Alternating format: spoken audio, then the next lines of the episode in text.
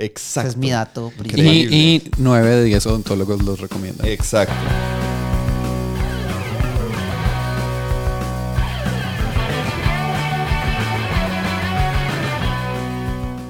Saludos, ¿qué tal amigos y amigas del podcast de la mesa? Bienvenidos al episodio 49 sobre crowdfunding o estrategias de financiación colaborativa. ¿Cómo les va? Mi nombre es Andrés Sierra Yo soy Alejandro Henao. Y yo soy Santiago Rodríguez. y hoy venimos eh, con toda a hablarles sobre un tema que nos ha apasionado, no siempre para bien, a, a veces eh, para un lado, a veces para el otro, pero un tema que nos, nos, nos toca eh, abordarlo, querámoslo o no, porque es, es bastante importante, es bastante eh, relevante, sobre todo en este momento en el mundo de los juegos de mesa.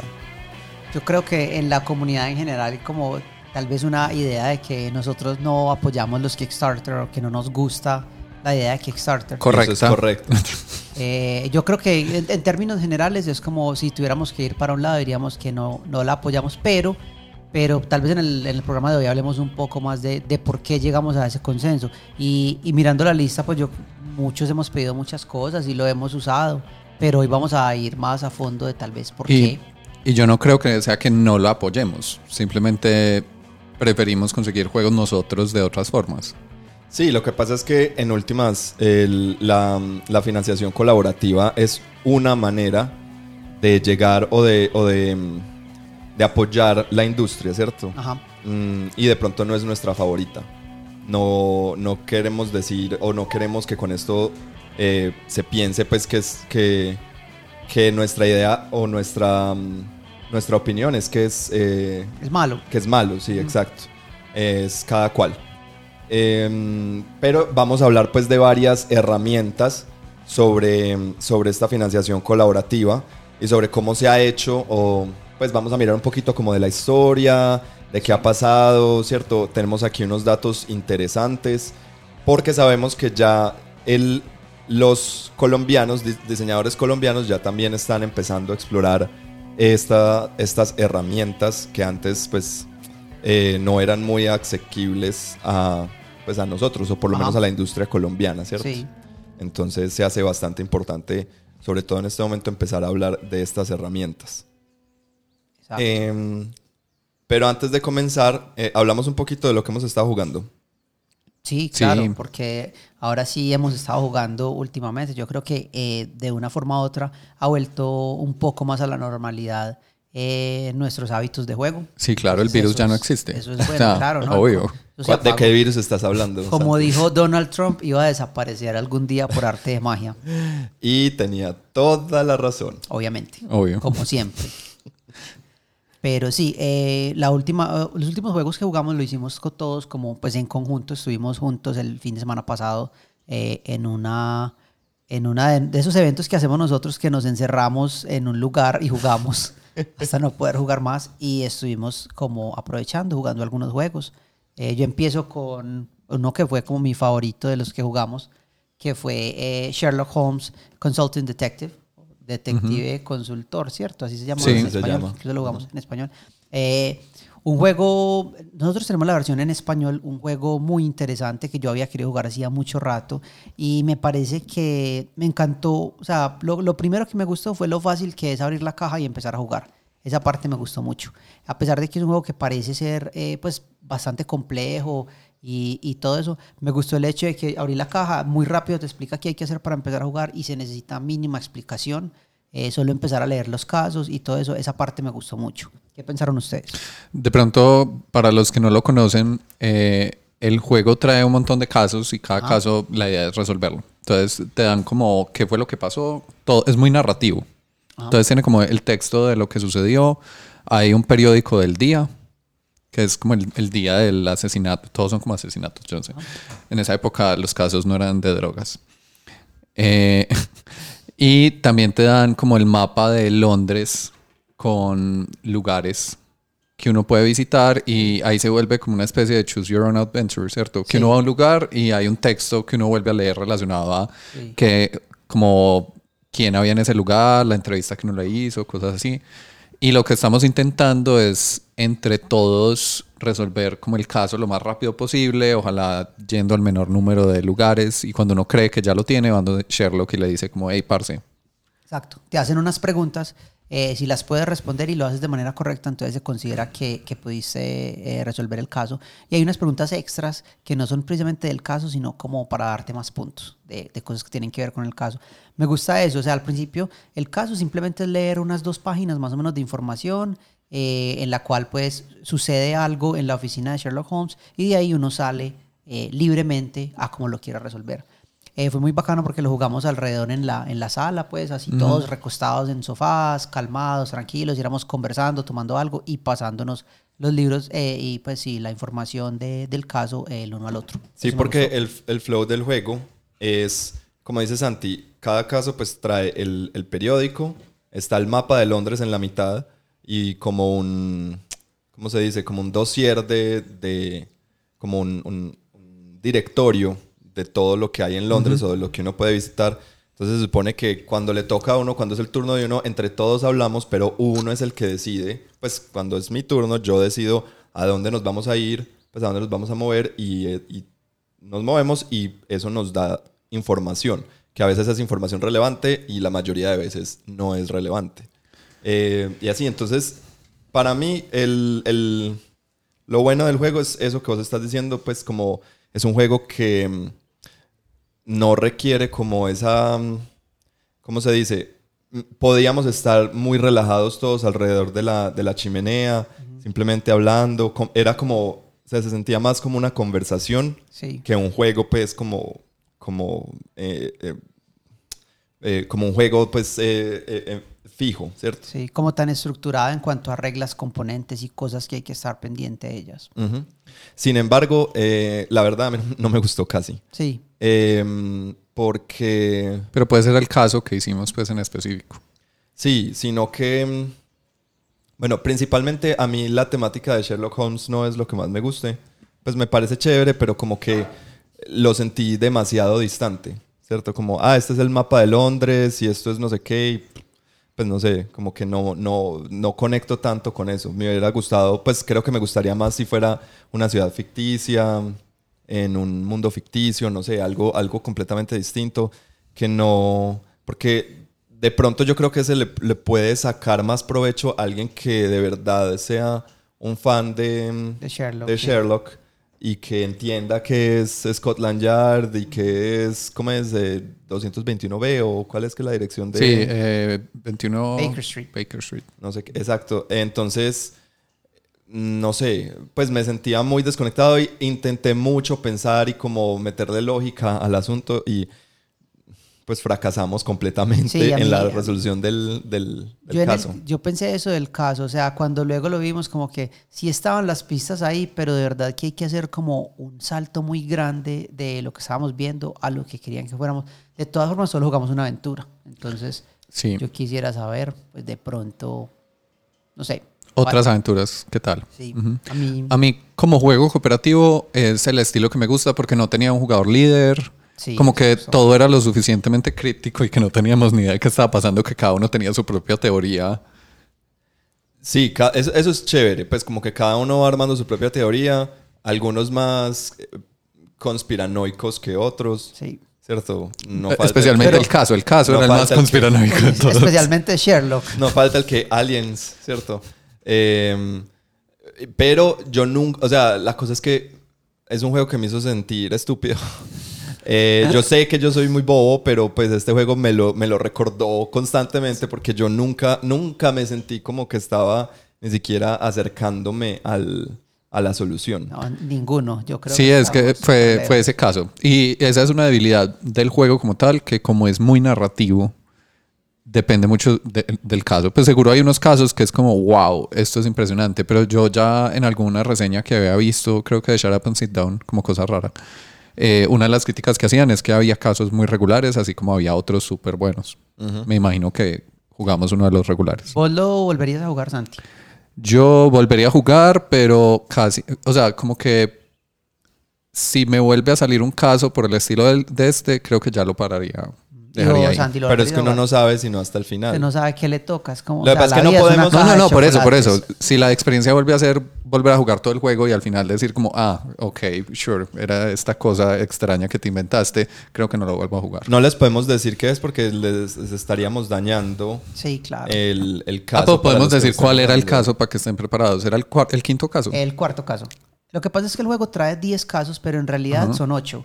Porque el, el 1, el 2 y el 3 son, el, son, o sea, son de la misma saga que es de Ok. Jack el Destripador. Entonces el juego te recomienda que te saltes esos y que empieces en el 4. Eso fue lo que hicimos. Empezamos en el 4, que es el primer caso independiente. Ajá. 4, 5, 6 hasta el 10 son casos independientes cada uno. Entonces ya saben, el 4 no lo recomendamos. No, cero. Em, Sí, el 4, o sea, a, a- a pesar de que a mí me gustó el juego, eh, ojalá hubiera escogido otro caso y no el 4. No, o sea, siento que, que- de no ser que sean malucos pues los otros, pero qué bueno que hubiéramos escogido uno diferente. yo lo volvería a jugar solo si fuera en la misma situación, como que estamos en un, en un pues como que nos fuimos fue a- como a, a descansar, Sí. ¿cierto? No, no lo jugaría como, Noche como juegos. en noche de juegos Sí. activa, ¿cierto? Sol- Sí, Solamente, sino como... sí, porque sería muy decepcionante, pues como, ah, mm, ok. Yo sí, definitivamente pienso, estoy totalmente de acuerdo con vos. Me, me gustaría jugarlo si digamos, ah, estamos acá y no queremos jugar más, nos sentamos en el mueble, hagamos algo de comida y juguemos lo Eso, mientras, como súper bien. mientras, mientras cocinamos, vamos, pues Sí. miramos a ver esto, qué tal, pero no, no, lo, no lo usaría como algo principal, pues como un elemento principal de la noche. Y creo que otro asterisco importante es, es un juego súper dependiente del idioma. Ah, sí.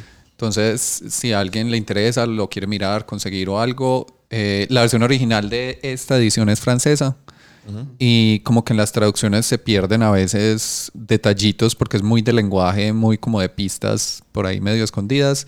Eh, Y no si uno no domina el idioma de la versión que está jugando, o sea, por ejemplo, si tuviéramos una versión en inglés, hay que estar seguros que todos sepamos bien inglés.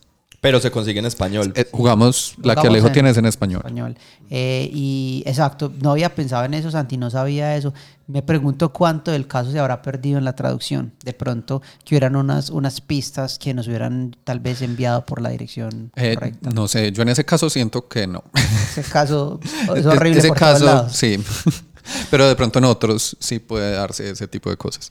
Eh, creo que hay expansiones o una edición nueva Sí. que ya es como mejor pensada para otros idiomas, algo así, no estoy seguro. No sé, sé, sé que hay más, o sea, ha salido como otras cajas con más casos. Me parece que lo, algo chévere también que le, que le rescato es como el diseño del empaque, pues es muy bonito. Sí. Eh, no abre como una caja normal de juego que uno le como que No se destapa, destapa hacia se arriba, desliza. sino que se desliza.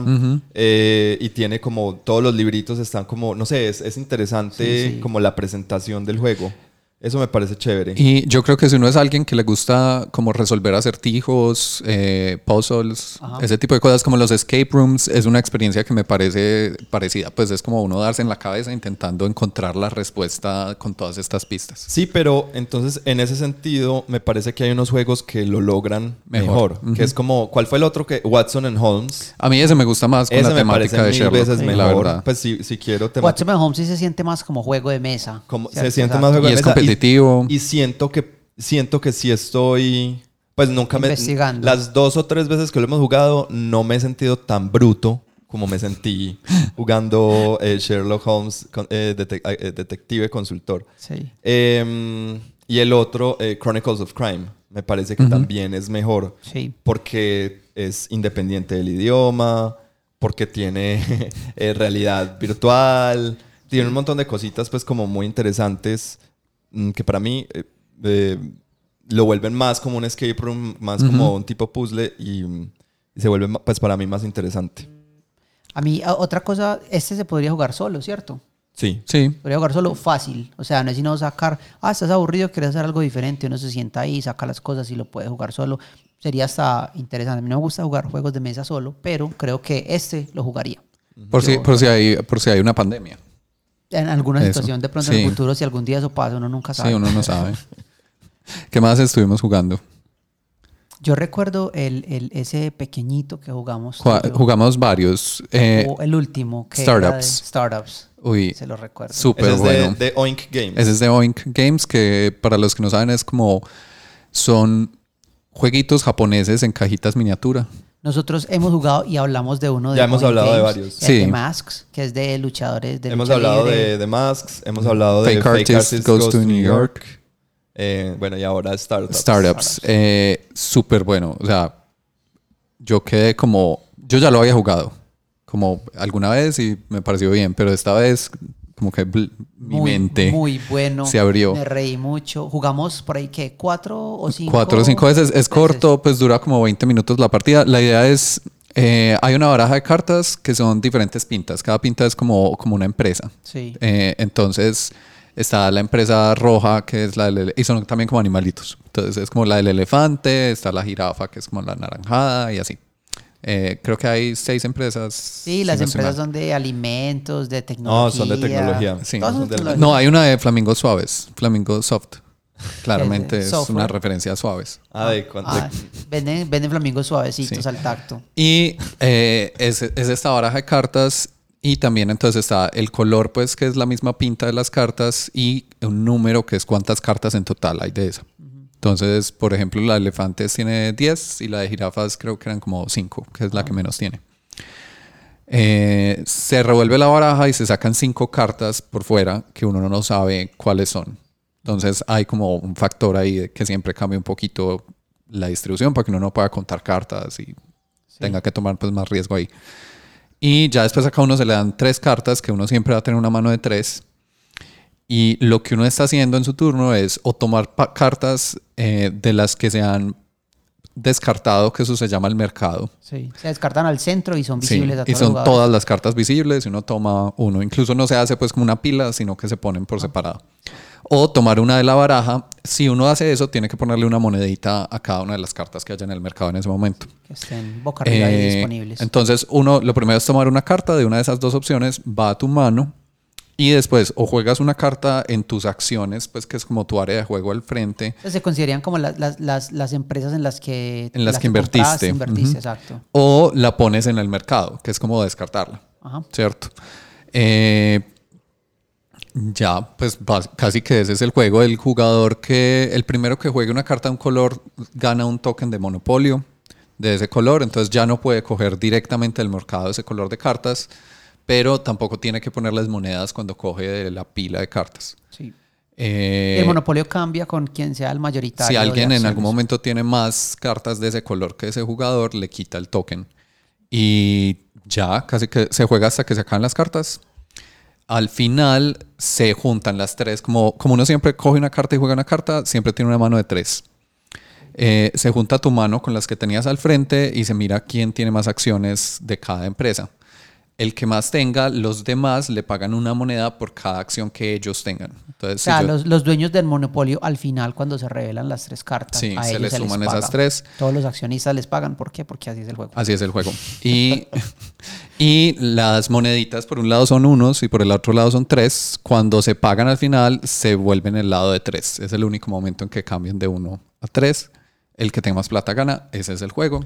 O sea, yo no sé cómo son las empresas en Japón en las que los socios minoritarios le tienen que pagar a los mayoritarios. ¿Cómo así? Eh, en- o sea, es- es- Así es- no funciona la mesa. estos juegos de Oink nos muestran como la vista japonesa del mundo. O sea, la lucha libre en Japón es una cosa totalmente diferente a lo que uno está acostumbrado. Y, ah, y vemos que el mercado de, de valores también, Ajá. aparentemente.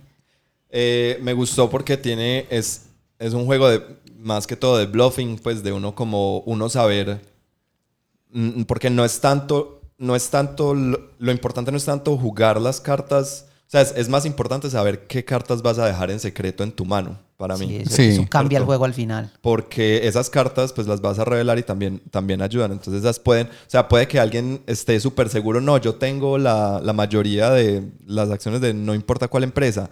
Y resulta que yo después al final del juego revelo mis tres cartas, esas tres me dan la mayoría a mí y, y entonces al otro le, le toca pagarme a mí. Sí. Entonces es como, el, el juego está en manejar, en, en, en este manejo de mano de qué cartas suelto y qué cartas dejo en mi mano.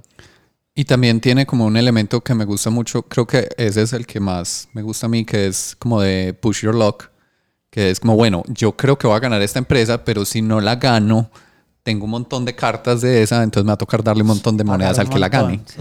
Entonces es como, eh, o uno saber cuándo salirse rápido de las empresas que uno no va a ganar, o saber si, si tiene oportunidad o no tiene Y oportunidad. eso exactamente, recuerdo que fue lo que le pasó a Andy en la última ronda que jugamos, que vos iba súper bien y a la hora de revelar quedó sin nada por eso mismo. O sea, el push your luck. Lo que a mí me gustó más del juego y fue de la experiencia fue que yo sentí que cada turno ganó una persona distinta. Cada turno la estrategia de todos como que crecía. Sí. Cada que veíamos, esto pasó, todos teníamos en cuenta una estrategia nueva y la usábamos en esta y el ganador era otro por otros medios. Eso me gustó mucho. Cada mano se sintió distinta. Yo me acuerdo, a Mariana le encantó ese juego. Ella llegó hablando de él, que qué bacano jugarlo como con otras personas, como con la familia, Sí, con algo así. todavía es está allí hablando de él. No ha parado. Está en este momento hablándose a sí misma del juego.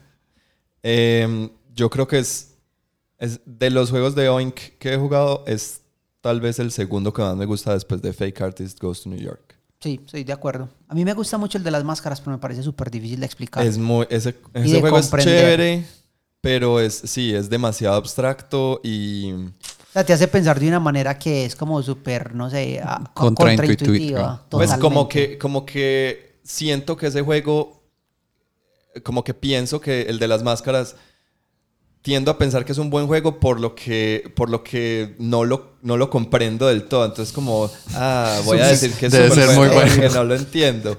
Pero en cambio este, pues me parece que se explica de una... eh, Tiene profundidad. mucho, o sea, y tiene muy buen nivel de estrategia, eh, es muy social eh, y se juega pues en 20 minutos, pues no, o menos. Entonces me gustó mucho. Muy, muy bueno. Y de pronto el último para terminar ese tema de cosas que hemos estado jugando es Sushi Roll, Yes. Sushi Roll, ah, sí. Muy que es eh, la versión de dados de Sushi Go, ¿cierto? Eh, a ver, es que es como raro explicarlo. Como que es muy fácil de explicar si alguien tiene idea de qué es Sushi Go, pero si no, es como no sé exactamente por dónde empezar. Eh, la idea es que hay una bolsa de dados de colores, cada color representa como un tipo de sushi o una Sí, categoría dentro del juego, dentro del juego de sushi, sí. Entonces ah, hay un dado que es el blanco que son eh, nigiris, entonces tiene tres egg nigiris, dos salmon nigiris y un squid nigiri y así cada dado tiene como cosas. Sí. Y cada uno también da puntos de forma diferente. Entonces, por ejemplo, ese dado de los nigiris, cada nigiri vale uno, dos o tres puntos. Y eso es lo que vale. Y hay, otra, y hay otro dado que lo multiplica, o sea, es una forma de conseguir puntos, se pueden conseguir puntos por mayoría, se pueden conseguir puntos no en esa ronda, sino puntos que uno guarda para contar al final del juego, o sea, es Sí. sushi, como el sushi go, que ustedes ya deben conocer, que es el de cartas, pero este aspecto de los dados trae como una nueva dimensión a él, sin dejar de ser drafting de una forma u otra. Sí, es como claramente inspirado por Sushi Go y partieron de ahí, pero no simplemente como que, ah, bueno, pongámosle dados y ya, sino que el juego, o sea, le da como profundidad, cambia, tiene más aspectos de interacción entre jugadores, porque Sí. en Sushi Go era muy indirecto, pues porque era un draft de cartas, entonces simplemente la interacción era como, yo cojo esta y ya no la puedes coger vos. Sí, lo peor que uno podía hacerle a alguien en sushi go era dejarle los palitos para el final y pues ya, eso Ya. era como, eso era como lo peor. Acá uno de verdad le quita dados al otro y eso es Sí. Ahora Sushi Go lo mejoraron mucho con Sushi Go Party, Sí, que es Sí, una versión muy muy, buena, mucho mejorada, muy, muy, muy mejorada, eh, valga la redundancia. mucho más mejor. mucho más mejor. Eh, pero aún así me parece que Sushi Roll es, creo que es mejor. Creo que me gusta más Sushi Roll que, que cualquiera de los Sushi A mí me parece que yo lo veo como tener sushi go es súper bueno, ¿no? No se puede equivocar Sí, teniendo sushi sí, go. total. Y si el juego es de- te enamoró y te gusta la temática del sushi y querés ver más allá, de pronto hacer el brinco a sushi go, a, A sushi, Sushi roll. Roll. Yo creo que es A mí me Y aparte de todo, pues tiene dados. Y tiene Los unos dados. súper bonitos y pues tirar dados es muy bueno. cuando en vale duda ve por los dados. Sí, y es, yo lo recomendaría como súper buen juego de inicio.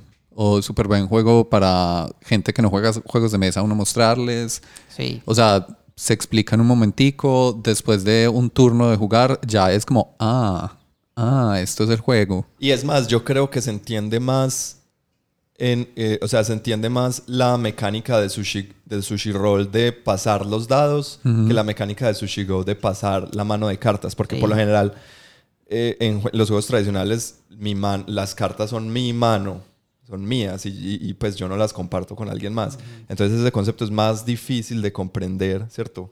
a, a las personas como no, vas a escoger uno y después lo vas a pasar. En cambio con los dados, pues sí es, sí es Sí. más sencillo de explicar como no, escoges un dado y luego pa- el resto de dados los pasas. Sí, porque el otro los va a volver a tirar. Que en últimas es lo mismo, pero creo que para, la- para personas que no están acostumbradas a jugar es, es más fácil Sí, de entender. de acuerdo. No, y también como que creo que, no sé, como que siento que a la vez perdona más y perdona menos.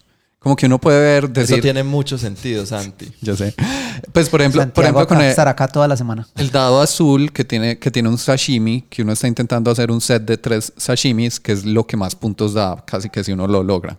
Pero si solo tenés uno, eh, te da cero puntos. Y en ese dado solo una cara es sashimi. Entonces puede pasar que uno, ah, listo, cojo este y hay tres dados azules. ¿Qué puede pasar? Y nunca vuelve a salir sashimi, pero uno apostó, uno aposta es como en el color del dado más que en lo que salió porque cada vez se van a volver a tirar. Y está pues esas tokens de menús que te dejan rolear dados. Entonces yo recuerdo la última vez que, que lo volvimos a jugar con Andrés, que él no lo había jugado esa vez. Eh, se gastó como tres menús intentando sacar algo en unos dados que no salió, que no Y no salió. Y eso es un elemento como que gusta mucho en general, como ese tema de no, no, no, yo voy a jugar con la suerte que no tiene Sushi Go. Es verdad. Sí. Sí. Eh, ahora, ¿qué- ¿en qué es en otro aspecto que me parece mejor de, de Sushi Go? Es el hecho de que, eh, pues, Sushi, Sushi Go viene en una caja pequeñita, es mucho más fácil de transportar, eh, no tiene tantos elementos, ¿cierto? Es, es solo un mazo de cartas, entonces lo puedes como eh, llevar a cualquier parte mucho más fácil. Mientras que Sushi Roll, pues, bueno, en realidad la caja del juego Yo no vi la es caja, ¿de qué tan es grande bastante- era? Es, es grande, es como, Sí, Wingspan. es como, no, ma- un poco más pequeña que Wingspan. Em, Pero es, es una caja grande, pues no es un jueguito portátil. Sí, exacto. Eh, aunque el juego, todos los elementos del juego podrían caber en una caja más pequeña, igual es mucho más, mucho más aparatoso que Sushi Go. Sí. Entonces, bueno, tiene pros y contras, pero, pero bueno, eh, en últimas son, o sea, me parece que no, me- no creo que ninguno reemplace al otro. Creo que son muy buenos juegos los dos Sí. para dos momentos de pronto similares, pero, pero, pero igual, de igual forma divertidos. Entonces, pues, eh, si, si ya tienes Sushi Go, te recomiendo comprar Sushi Roll y viceversa. Son dos, dos ángulos diferentes de ver la misma, como la misma cosa. Ajá, muy bien. Eh, al- Bueno. Yo creo que esos juegos suficiente. Eso muchos sí, juegos. eso es los highlights de lo que hemos Jugamos estado más, jugando. pero esos son como los que yo creo que valía la pena mencionar. Bueno, ahora sí eh, a lo que vinimos, al tema de hoy, que es eh, las, el crowdfunding. ¿cierto? Mecenas algo.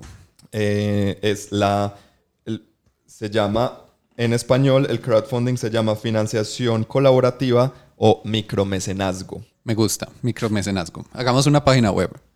Mi- punto Micromecenazgo.org. gay. Punto gay. Ya que, ya que Ya se que puede salió- hacer ese ya que tipo de páginas. eso.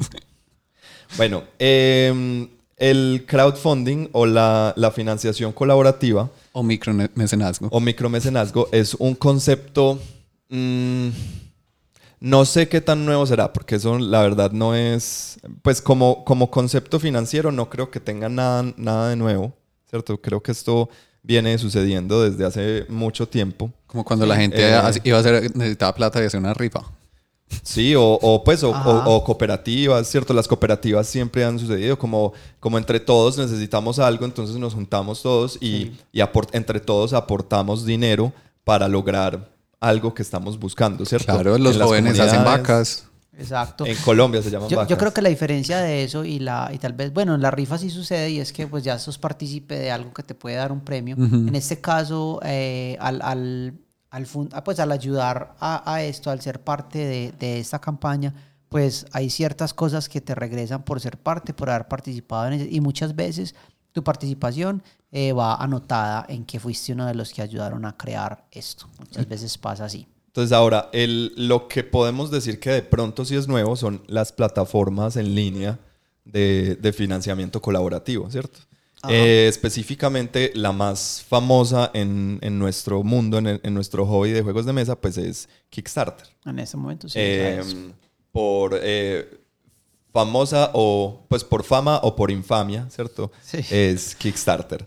Mm, entonces, de ahora en adelante vamos a hablar mucho de Kickstarter, pero tengan en cuenta que eh, no es la única plataforma de, de crowdfunding, no es la única manera de hacer crowdfunding y hay, hay muchas, pero porque es la más famosa y la que la gente está más acostumbrada, entonces vamos a, vamos a, a- a- a centrarnos mucho en cómo funciona esa. Entonces estas plataformas nacieron pues relativamente hace poco, pues porque igual todo en el Internet nació no hace mucho tiempo. En nuestra generación nació Sí, exacto. Y eh, estas plataformas hacen posible que una persona cualquiera en el mundo, ¿cierto? Se inscriba a la plataforma y diga, yo tengo este proyecto, no tiene que ser de juegos de mesa, puede ser de lo que sea. Bueno, hay, hay plataformas de, de crowdfunding específicas para ciertos temas, pero en general yo propongo y yo digo, yo quiero hacer este proyecto, para este proyecto necesito tanto dinero, ¿cierto? Eh, entonces quiero que me ayuden. Sí, tu meta. Y eh, dependiendo, hay algunas plataformas que exigen que des algo a cambio a las personas que, que aportan, ¿cierto? Sí. Entonces puede ser, por ejemplo, yo quiero hacer un libro de mis fotografías. Entonces, eh, a cambio de que tú me dones, no sé, 20 dólares o 30 dólares, cuando yo lo logre publicar, pues te mando una copia del Copia del libro. libro. Eh, O si donas 5 dólares, te doy una, no sé, una postal. o si donas un dólar, te pongo en una lista de, de agradecimiento. O te mando un correo agradeciendo. O si donas eh, 200 dólares, eh, estás invitado a la fiesta de lanzamiento, además de una copia especial firmada y una noche especial. Exactamente. es que Eh, no sabes de qué es el ¿Cómo- libro, Alejo. Cómo, eh, cómo hacer crowdfunding de la manera incorrecta con Santiago Rodríguez. Por eso triunfo. Y pues entonces en, en el mundo de juegos de mesa pues es muy, ya es muy normal que la gente eh, monta los proyectos de juegos y dice, vea, yo quiero hacer este juego, es diseñado así, por lo general ya el juego ya está diseñado, ya está, prácticamente ya está listo, solamente falta poner la plata para, para, Para que salga producirlo. producción, ¿cierto? Entonces te explican cómo se juega el juego, te, es más, muchas veces te, te dan una, te ponen las reglas ahí, incluso la versión print and play para que lo puedas jugar y a, te veces dicen... hay, a veces hay videos de un playtesting con los jugadores, pues con los que lo hicieron y muestran todo. También a veces está en digital en una de estas plataformas como Eso. Tabletopia o Tabletop Simulator. Y luego eh, dicen, según lo que, lo que tú dones, pues te dan una copia del juego o dos copias o una copia con, con elementos eh, Premium. premium como mejo- miniaturas mejoradas. También, o- también hay niveles de... de ¿cómo, cómo es que se llaman esos? Los, los, pues los niveles... ¿Cómo es que eso tiene un nombre en Kickstarter? Sí, eso se llama, ya te voy a Niveles. decir. Bueno, eh, hay, hay niveles, por ejemplo, específicos para tiendas retail donde te mandan 20 o 30 copias a un precio especial y solamente si eres una tienda de retail lo puedes comprar de esa forma. ¿me entiendes? Entonces, es otra manera, pues, como, como se hace a veces. Yo, yo por ahí estaba mirando un tema muy interesante que también lo había escuchado pues en un podcast que hablaban del- de miniaturas, porque también en el mundo de las minis se dio como, o sea, hubo como cambios cuando empezó a popularizarse pues este tema de Kickstarter y los micro mecenazgos. Eh, y es que las empresas, o sea, como que en juegos de mesa, por ejemplo, había un tiempo que si uno no publicaba un juego, o sea, había como un monopolio de Hasbro, Mattel, eh, los Parker Brothers y ese tipo de empresas gigantes, y había unas como medianas que son las que conocemos, pues como Simon Games, eh, esta del Pegaso alemán, Pegasus, Spiel. eh, Pegaso, eh, eh, Fantasy Flight, cosas así, que era como, bueno, pues si sos un tenés un diseño, tu mejor oportunidad es hacerle pues como tu pitch a una de estas empresas y ojalá te lo publiquen. Y esa era como la forma de empezar. Mientras que aquí pues, y, y es como todo el punto positivo de se abre el mercado. O sea, si yo tengo un buen diseño y yo soy capaz de autopublicarme de alguna forma, o sea, conseguir eh, la distribución y donde se hace la edición, publicación, etcétera, eh, puedo hacer mi pitch como abierto ya a la comunidad, digamos, y al mercado. Y si a la gente le suena, me apoyan y compran sus copias previamente y ya con eso yo me publico. Que es como que lo que más resaltan es como, pues si no fuera por esto, quién sabe cuántos juegos al año estaríamos teniendo y cuántos diseños que son muy buenos no existirían. Exacto. Eh, Kickstarter como plataforma nació en el 2009. pues eh, sale al aire pues eh, el 28 de abril de 2009. Y ahorita hablábamos que viste en algún lado que eh, pues eh, se logra ver una, una Sí. curva, ¿cierto? Eh, una inflexión significativa en, en la... En, en los datos de Board Game Geek. O sea, como que están los datos de cuántos juegos se publican al año y a partir del 2008 cambia la pendiente de la curva, pues digamos, si uno grafica eso. Eh, y empieza a subir y dicen que en parte, pues, o sea, no es solamente es como que empezamos el auge y la edad dorada en la que estamos de los juegos de mesa y todo eso, sino que también debe haber pues un aporte ahí de Kickstarter y este tipo de plataformas, que Claro. como que la frase cli- cliché que democratizan la publicación. Sí. No sé qué tanto democratice. Yo pues no, no soy muy... Democrático. eh, no, no soy muy fan de la Man- palabra mano- democratización porque. Democracia. no me parece que, que el Internet democratice mucho, pero sí abre, o sea, por lo menos sí quita un poco ese monopolio de las empresas que tenían antes. Porque uno sí, si uno, si uno tenía una idea de un juego y uno decía yo quiero ser eh, diseñador, entonces su mejor eh, apuesta era intentar ir a un trade show, a una convención algún día, llevar su, su, su prototipo e ir a rogarle a las empresas, venga, juguémosle un momentico a ver si le gusta, a ver si no, y esperar a ver si de pronto alguna empresa eh, eh, tomaba tu juego. Pero sí, pues, y, y que incluso las empresas pues lo veían así, era como, ah, bueno, eh, soy el representante de X empresa, voy a sacar un día para ver prototipos ajá. y vamos a ver si algo me gusta.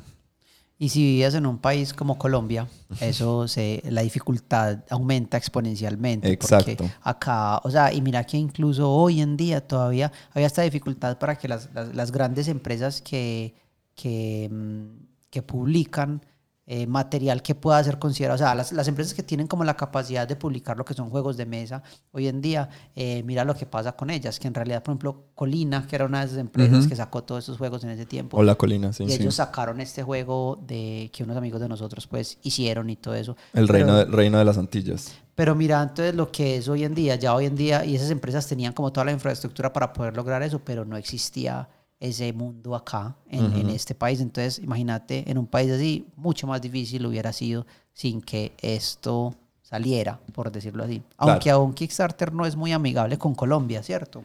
Eh, no, es, yo creo que es al contrario. Colombia no es muy amigable con Kickstarter. Eso, sí, Em, perdón, y, ahí razón. tengo, un, eh, tengo aquí una, no- una anotación y es, Colombia sigue siendo, y me imagino, así como Colombia, me imagino que varios países de Latinoamérica serán muy similares. Eh, hay, hay un problema legal con el micromecenazgo en, en, específicamente aquí en Colombia y es que está en una zona muy gris legal, en la que no es ilegal, ya no es ilegal, antes era ilegal, cuando salió Kickstarter y la gente Sí, porque empezó, era como recaudación. era captación de dinero. Entonces, cuando salió Kickstarter en Colombia, Kickstarter era considerado como si fuera una pirámide. Entonces, imagínate eso, o sea, eh, semejante plataforma, semejante eh, manera de, de poder sacar adelante proyectos y lo consideraban eh, como una pirámide, una Pero- captación pero ilegal de dinero. Claramente era un paralelogramo. Pero entonces, listo, estuvimos un tiempo así, ahora ya pasamos a una zona muy gris en la que el micromecenazgo no es, no es legal, pero no es ilegal, ¿cierto? No, ya no es considerado eh, captación ilegal de dinero, pero hay un montón de, de- de problemas Sí, como y de trabas. de trabas Sí. para poder lograrlo. y desconocimiento de las empresas. Yo no sé si ustedes, seguro que sí lo oyeron, pero hay una historia muy, muy interesante de una, de una chica que sacó un CD acá en Colombia a través de Kickstarter. ¿La han leído? Acá sí hay CDs. Eh, pues, o sea, ella sacó un álbum de música. Eh, ella hacía música, ¿cierto? Sacó un álbum de música. Entonces lo hizo a través de Kickstarter, todo. Y, y entonces la el problema fue cuando trató de traer los fondos, que ella fue a un Ah, banco sí. y en el banco le trataban de ayudar y le decían, bueno, o sea, te queremos ayudar, pero es que no entendemos. ¿Cómo así que estos fondos te los están dando, pero no has hecho nada? Entonces, ¿qué les vendiste? No sabían ni siquiera por qué categoría Sí, los bancos no entendían la la- el- ese concepto. Y ella hizo un blog, creo, o sea, algo Sí, contando sí. toda la historia y es como súper frustrante. Claro. Porque es como, estamos súper atrás y toda esta gente que trata, o sea, porque para ella era como tratar de salir adelante, tratar de buscar una manera alternativa de poder eh, fundar su propio proyecto y, y, y, pues mirar lo que se convirtió. Pues, qué, qué frustración, qué rabia. Sí, horrible.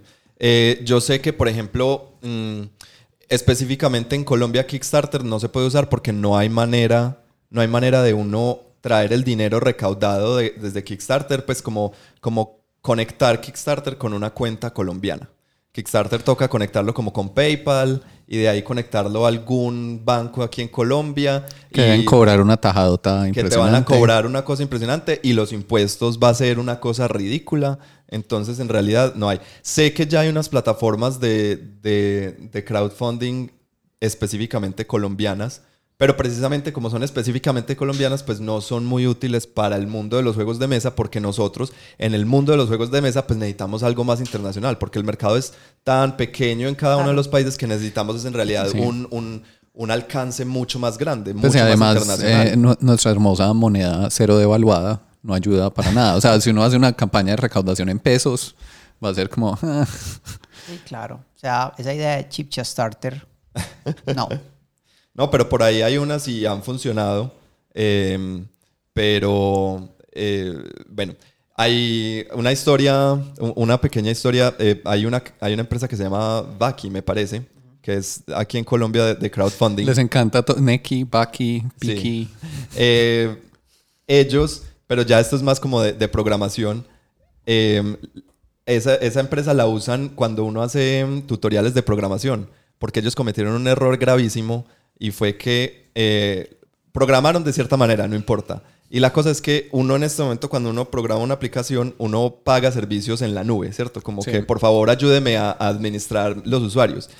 Y de un día para otro se les conectó, porque ellos, eh, alguien montó en, el, en la plataforma para ayudarle a un político que estaba intentando conseguir, Ay, conseguir fondos. Y se les, se les, eh, un montón de gente se metió a, a, mm, a- a aportar, aportar. pero eso lo que hizo fue consumir servicios en la nube horrible y como que recogieron 10 mil dólares, pero lo que le tenían que pagar al servicio de Google era como 30 mil dólares. Ah. Entonces les tocó, eso es un, en este momento es un caso de estudio. Les tocó vender su casa. casi. Eh, les, le- pues eh, después entraron a conversaciones con Google porque vieron que cometieron un error, bueno, etcétera. Pero eh, fin del paréntesis, cuando uno se mete hacia, ahí en cursos de programación en línea, es, o sea, usan una de esas plataformas de aquí de Colombia para decir cómo no programar, cómo no usar los, los servicios de la nube. Qué bien, qué bien que seamos ejemplo. Eh, siempre adelante. Primeros. Entonces, eh, como tal, el, el, el- las- el crowdfunding, pues, ayuda mucho y, cierto, hemos visto que, eh, pues, ha, ha traído eh, o, o ha intentado hacer que sea mucho más fácil para la gente eh, eh, poner afuera o poner, eh, hacer disponibles sus diseños, pero también lleva, pues, o trae un montón de retos nuevos para la industria. Claro. ¿cierto? Entonces hablemos un poquito sobre esos retos que, que- que trae el crowdfunding. Y qué triste porque mira que en, en papel suena como tan, tan bien. O sea, a mí me, me encanta la idea de eso. Me encanta la idea de que vos tengas un lugar donde puedas poner este proyecto y, y personas que aprecian ese tipo de proyectos. O sea, de verdad, la comunidad a la que le estás apuntando pueda como hacerse parte de eso, apersonarse y ser, ser parte del proceso y ayudar que el proceso salga adelante. Y, y ahí termina mi historia de fantasía. un mundo ideal, Un mundo ideal. tal cual. Digamos, uno de los retos, antes de que se me olvide la anécdota, eh, en- que lo hablaban especialmente en el tema de minis, pero yo creo que aplica mucho pues también al tema de juegos de mesa, que es que eh, la empresa como tal, la editorial, pues la que produce el juego, está, está- eso es una cadena de producción. Entonces está eh, lo que gana el diseñador, que es una cosita de nada, que puede ser o que le compraron su diseño con plata pura y dura y es como tenga su diseño, no volvemos a hablar nunca, chao, ya no tiene derechos, o un porcentaje de ventas o algo así, ¿cierto? Sí. Pero eso normalmente va a ser como, no sé, 5%, o sea, son cosas muy chiquitas. No, sí, mucho. Sí, sí, mucho. O sea, son como por cada juego vendido, no sé, se va a ganar un dólar, cinco dólares máximo, pues como cosas así. Eh, la editorial, pues tiene todos los costos de producción, de, edi- pues, de edición obviamente, de alguna forma también pues tiene como todo el enredo de distribución, pero como en casi todas estas cosas, el que más gana es el retailer, el que vende, ¿cierto? El que está al final. Entonces, se daba mucho que las, o sea, como que las casas grandes de, o sea, como que el mercado no era muy bueno para empresas pequeñas porque les quedaba muy difícil hacer todas estas etapas Y siempre como la, ¿cómo se dice retailer en español? No quiero decir retailer. Retail, sí, yo no sé. El retail. El retail, sí. Ah, ponle él al principio. Está bien. todo. Entonces eh, eran los que sacaban como la tajada más grande y ya tenían unas políticas muy claras de cómo era eso. Entonces si yo era como una casa pequeña de edición, digamos, muy independiente, eh, no vendía suficiente masa para justificarme bien las cosas, entonces tenían que ser súper conservadores con lo que hacían y cosas así. Entonces, lo ideal si yo soy una, una editorial, sea de juegos de mesa o de miniaturas, es que me compren directamente. Porque lo vendo al mismo precio del retailer, pero me estoy ganando mi porcentaje más el del retailer. Claro. Y hay un tema pues también como de competencia que no sea sucia, que es que yo no puedo, y es parte como de los contratos que hacen con estas empresas grandes de distribución, que es que yo no puedo venderlo por mi parte más barato que vos. ¿Cierto? Es como acordamos un precio y ese es el precio de venta, sea donde sea que se va a vender. Entonces como que me interesa mucho tomar control de mis clientes, de mis fans, de mis jugadores para yo venderles directo. Y eso en parte es lo que dejan hacer estas, estas plataformas. Entonces también se ha dado como dentro de los juegos de minis pues, y los juegos de mesa, como un poco como una edad dorada para cosas pequeñas y cosas más de exploración, más independientes, porque les dejan hacer su propia base de compradores, les compran directo, la plata pues va a la empresa y la misma empresa la puede reinvertir después en hacer nuevos juegos, cosas por el estilo, porque antes era una cosa como yo especulo como empresa, voy a sacar un tiraje de mil juegos, y hasta que no se vendan esos mil juegos, yo no tengo plata para volver a hacer como el proceso de diseño para otro Exacto. juego completo. Y era como muy lento y tenía que ser muy poco riesgoso. eh, porque donde esos mil juegos no se vendan, casi que me quebré. Claro.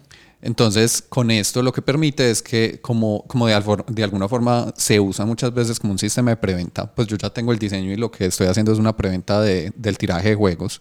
Entonces, con que me compren los mil juegos, yo ya tengo la plata para volver a sacar otro diseño o algo por el estilo. Entonces, mueve, mueve mucho más como la cadena de producción, mueve mucho más las editoriales como tal y les da como más control directo de su mercado, quitando un poco como el intermedio de las ventas. Ahora, la parte negativa es eh, qué pasa con las eh, tiendas de juego pequeñas e independientes. Sí, pero antes de que, antes de que hables de eso, porque hablaste de la cadena de producción, Sí. que eso me parece muy, muy interesante y es, eh, sí, estoy de acuerdo con que mueve más la cadena de producción, pero ahí está el- uno de los, de los grandes retos del- de, estas De plataformas. yo ser independiente. Y es, si tú eres independiente, tú estás encargado de toda la cadena de producción. Claro. Y muchas veces los diseñadores No tienen están idea. muy enfocados en su, en su diseño y eso está muy bien. Pues a mí me parece muy bien que un diseñador se quiera meter mucho en su diseño y ese debería ser tu trabajo, pero muchas veces los diseñadores no saben bien cómo funciona el negocio La completo. mayoría de las veces. ¿Cierto? Sí, no, entonces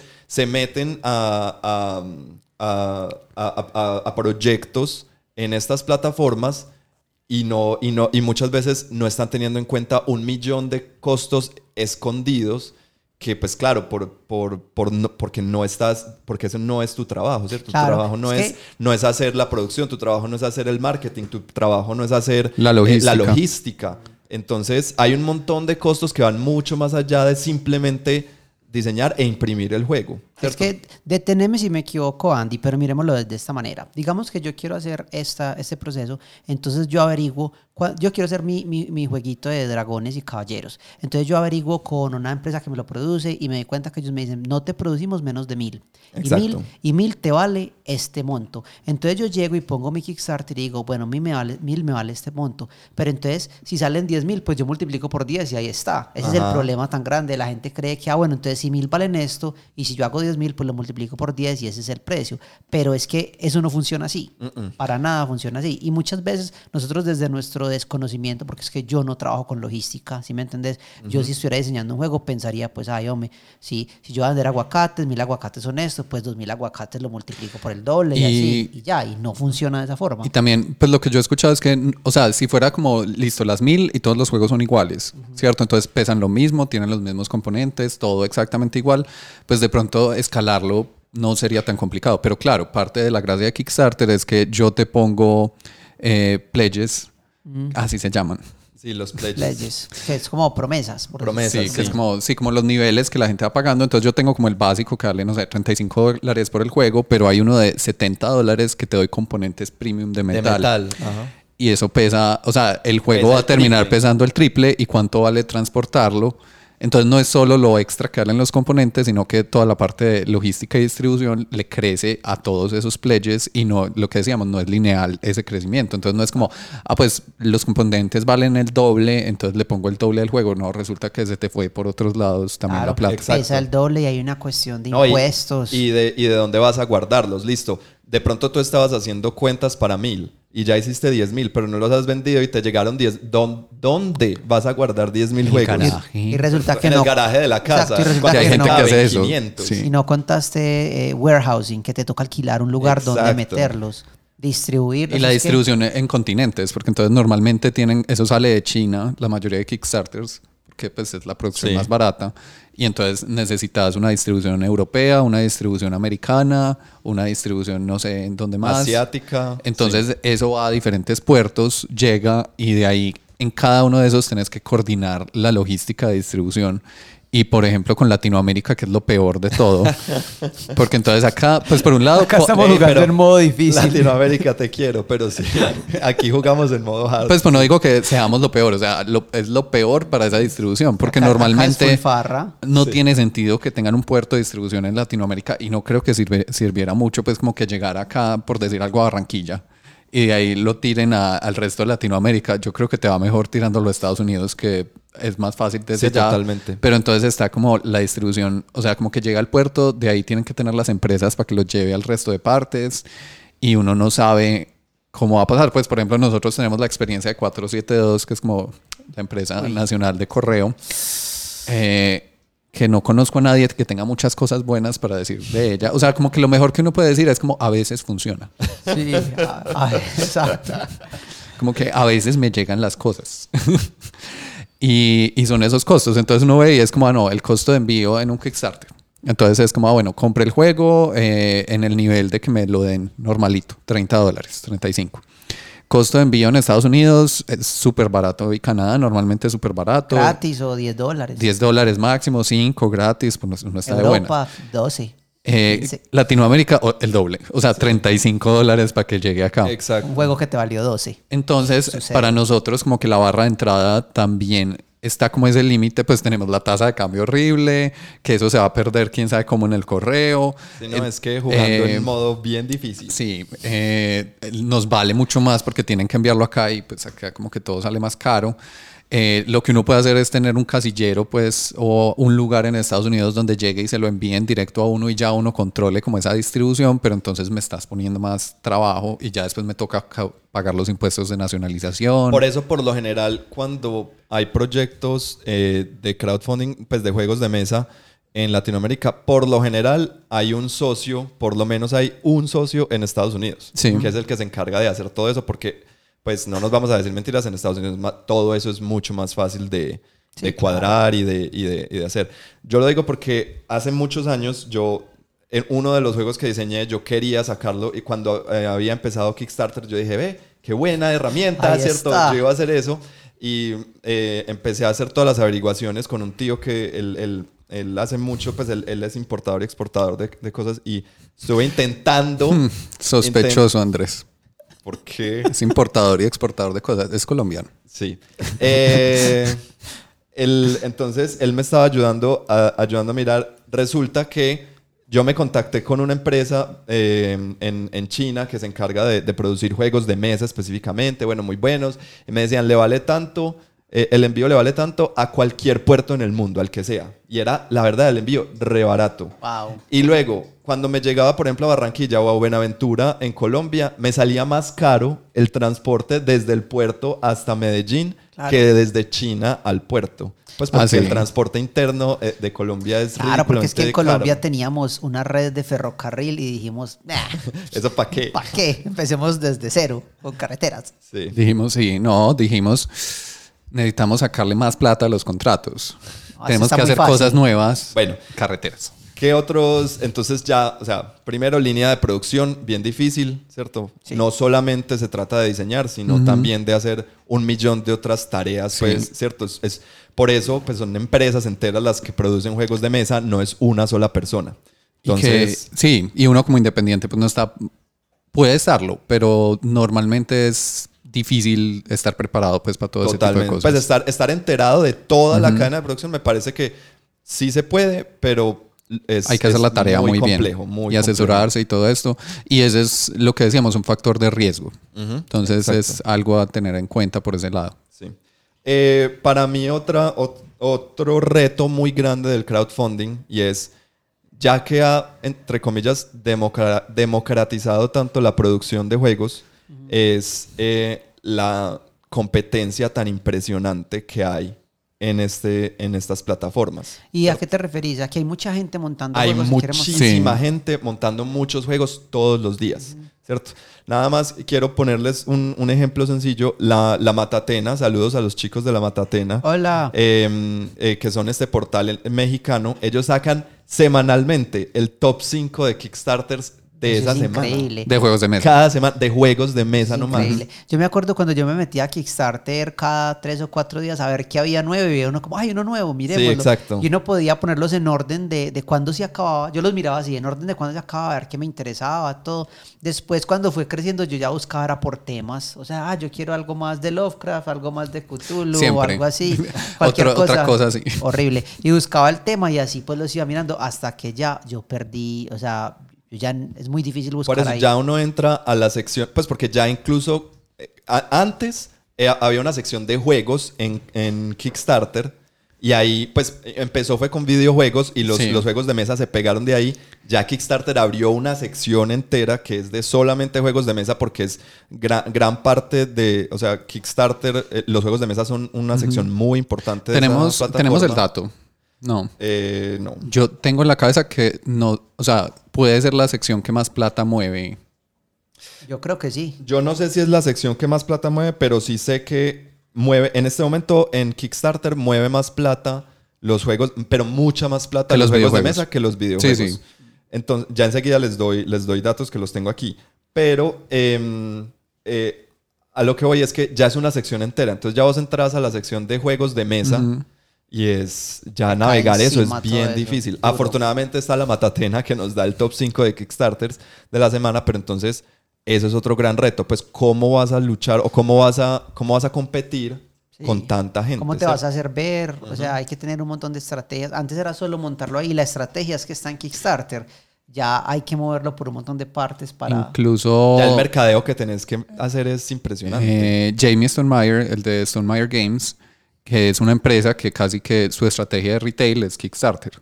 Y él tiene blogs, o sea, casi que tiene un curso a punta de blogs de cómo sacar Kickstarters. Ajá.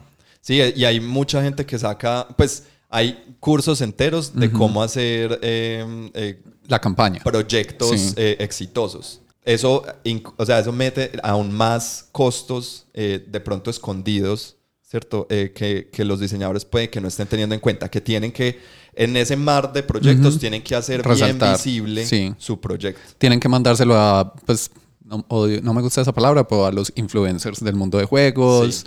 Que hay unos que incluso casi que tienen secciones dedicadas a Kickstarters y estoy seguro que cobran por hacerle Ah, sí. el spotlight de tu Kickstarter. Cuando yo estaba mirando los costos del mío, yo me acuerdo, pues si esto fue hace 10 años más o menos, eh, me acuerdo que eh, averigüé y en The Dice Tower, que es este network gigante, hace 10 años cobraban 300 dólares por hacer el review de tu juego, así fuera un prototipo. Y te decían, cobra, vale 300 y no, o sea, lo sacamos, Sí. sea bueno o sea malo. Bueno, O sea, pues está bien. Sí, eso me parece muy Sí. bien. Pero pues me imagino Sí. cómo será ya en este momento. No, y también está el costo, o sea, como el pitch casi que es un video también, que es el que uno sube, que es como el de tu proyecto, pues hay que hacer ese video bien. Una producción buena. sí. Eh, Y eso, pues a no ser que uno tenga conocimientos, uno mismo lo puede desarrollar o amigos, pues lo que dicen por ahí, para que platas amigos. Pero Santi, ahorita estabas hablando algo de las, de las tiendas locales. ¿Qué querías decir con eso? Eh, como en todo este tema de que los independientes tomen como el, el control un poquito de sus clientes, hay, hay, como, hay como un punto muy complicado que es que muchas veces es, es, es más importante yo creo que en miniaturas que en juegos de mesa. Porque en juegos de mesa, pues muchas veces como nosotros nos acercamos al hobby es teniendo nuestro grupo de amigos con los que jugamos. De vez en cuando de pronto vamos a, una, a un café, internet o a una tienda o algo así. Pero en juegos de miniaturas uno sí necesita el espacio físico para ir. Entonces lo que pasa es que si compramos todo en línea o directamente a, a los que lo producen, pues a las editoriales, entonces ¿de qué vive la tienda?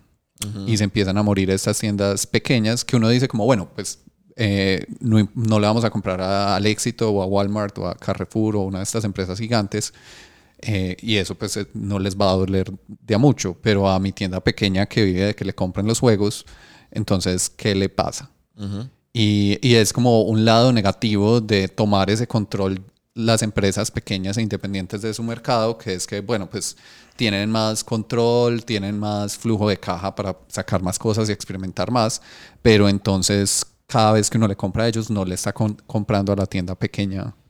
Y, eso se podría como ah, atacar, Santi, de pronto, que de esta manera, que las personas, pues, o sea, que los Kickstarter que salgan tengan opciones, pledges para tiendas. Y por ejemplo, nosotros decir, porque es que nos sale más barato, y yo incluso lo había visto en varios Kickstarter, que digamos, eh, sacan una opción pues individual, pero digamos que a los tres nos gusta el juego. Decir que hey, Draco, digamos, una tienda local lo va a pedir, pues va a pedir unas 10, 20 copias porque hay personas locales que están interesadas, se paga un solo shipping, nos sale más barato a nosotros y ellos lo venden. ¿Sí me entiendes? Eso, ese tipo de cosas. Sí, ese estrategias puede, tipo de estrategias puede funcionar, pero entonces otra vez es como le estás poniendo un montón de trabajo a la tienda local. O sea, le toca buscar gente que esté interesada, eh, asegurarse que sí van a vender esos juegos, porque a diferencia de otros modelos de negocio, no es como que den el juego y después pagamos cuando lo vendamos, sino que tienen que comprar los 15 ah, juegos por adelantado. Pero yo como, o sea, si yo tengo una tienda local, de pronto trataría de buscar esa estrategia de decir que, hey, o sea, promover por mis redes sociales que yo tengo, yo puedo hacer pre-orders de Kickstarter, quienes están interesados se metan ahí y pueden Sí, no, lo que hace es ponerle retos a las tiendas, pues les toca de alguna forma adaptarse. Bueno, les quiero dar unos cuantos números que me parecieron, estuve leyendo, me parecieron bien interesantes.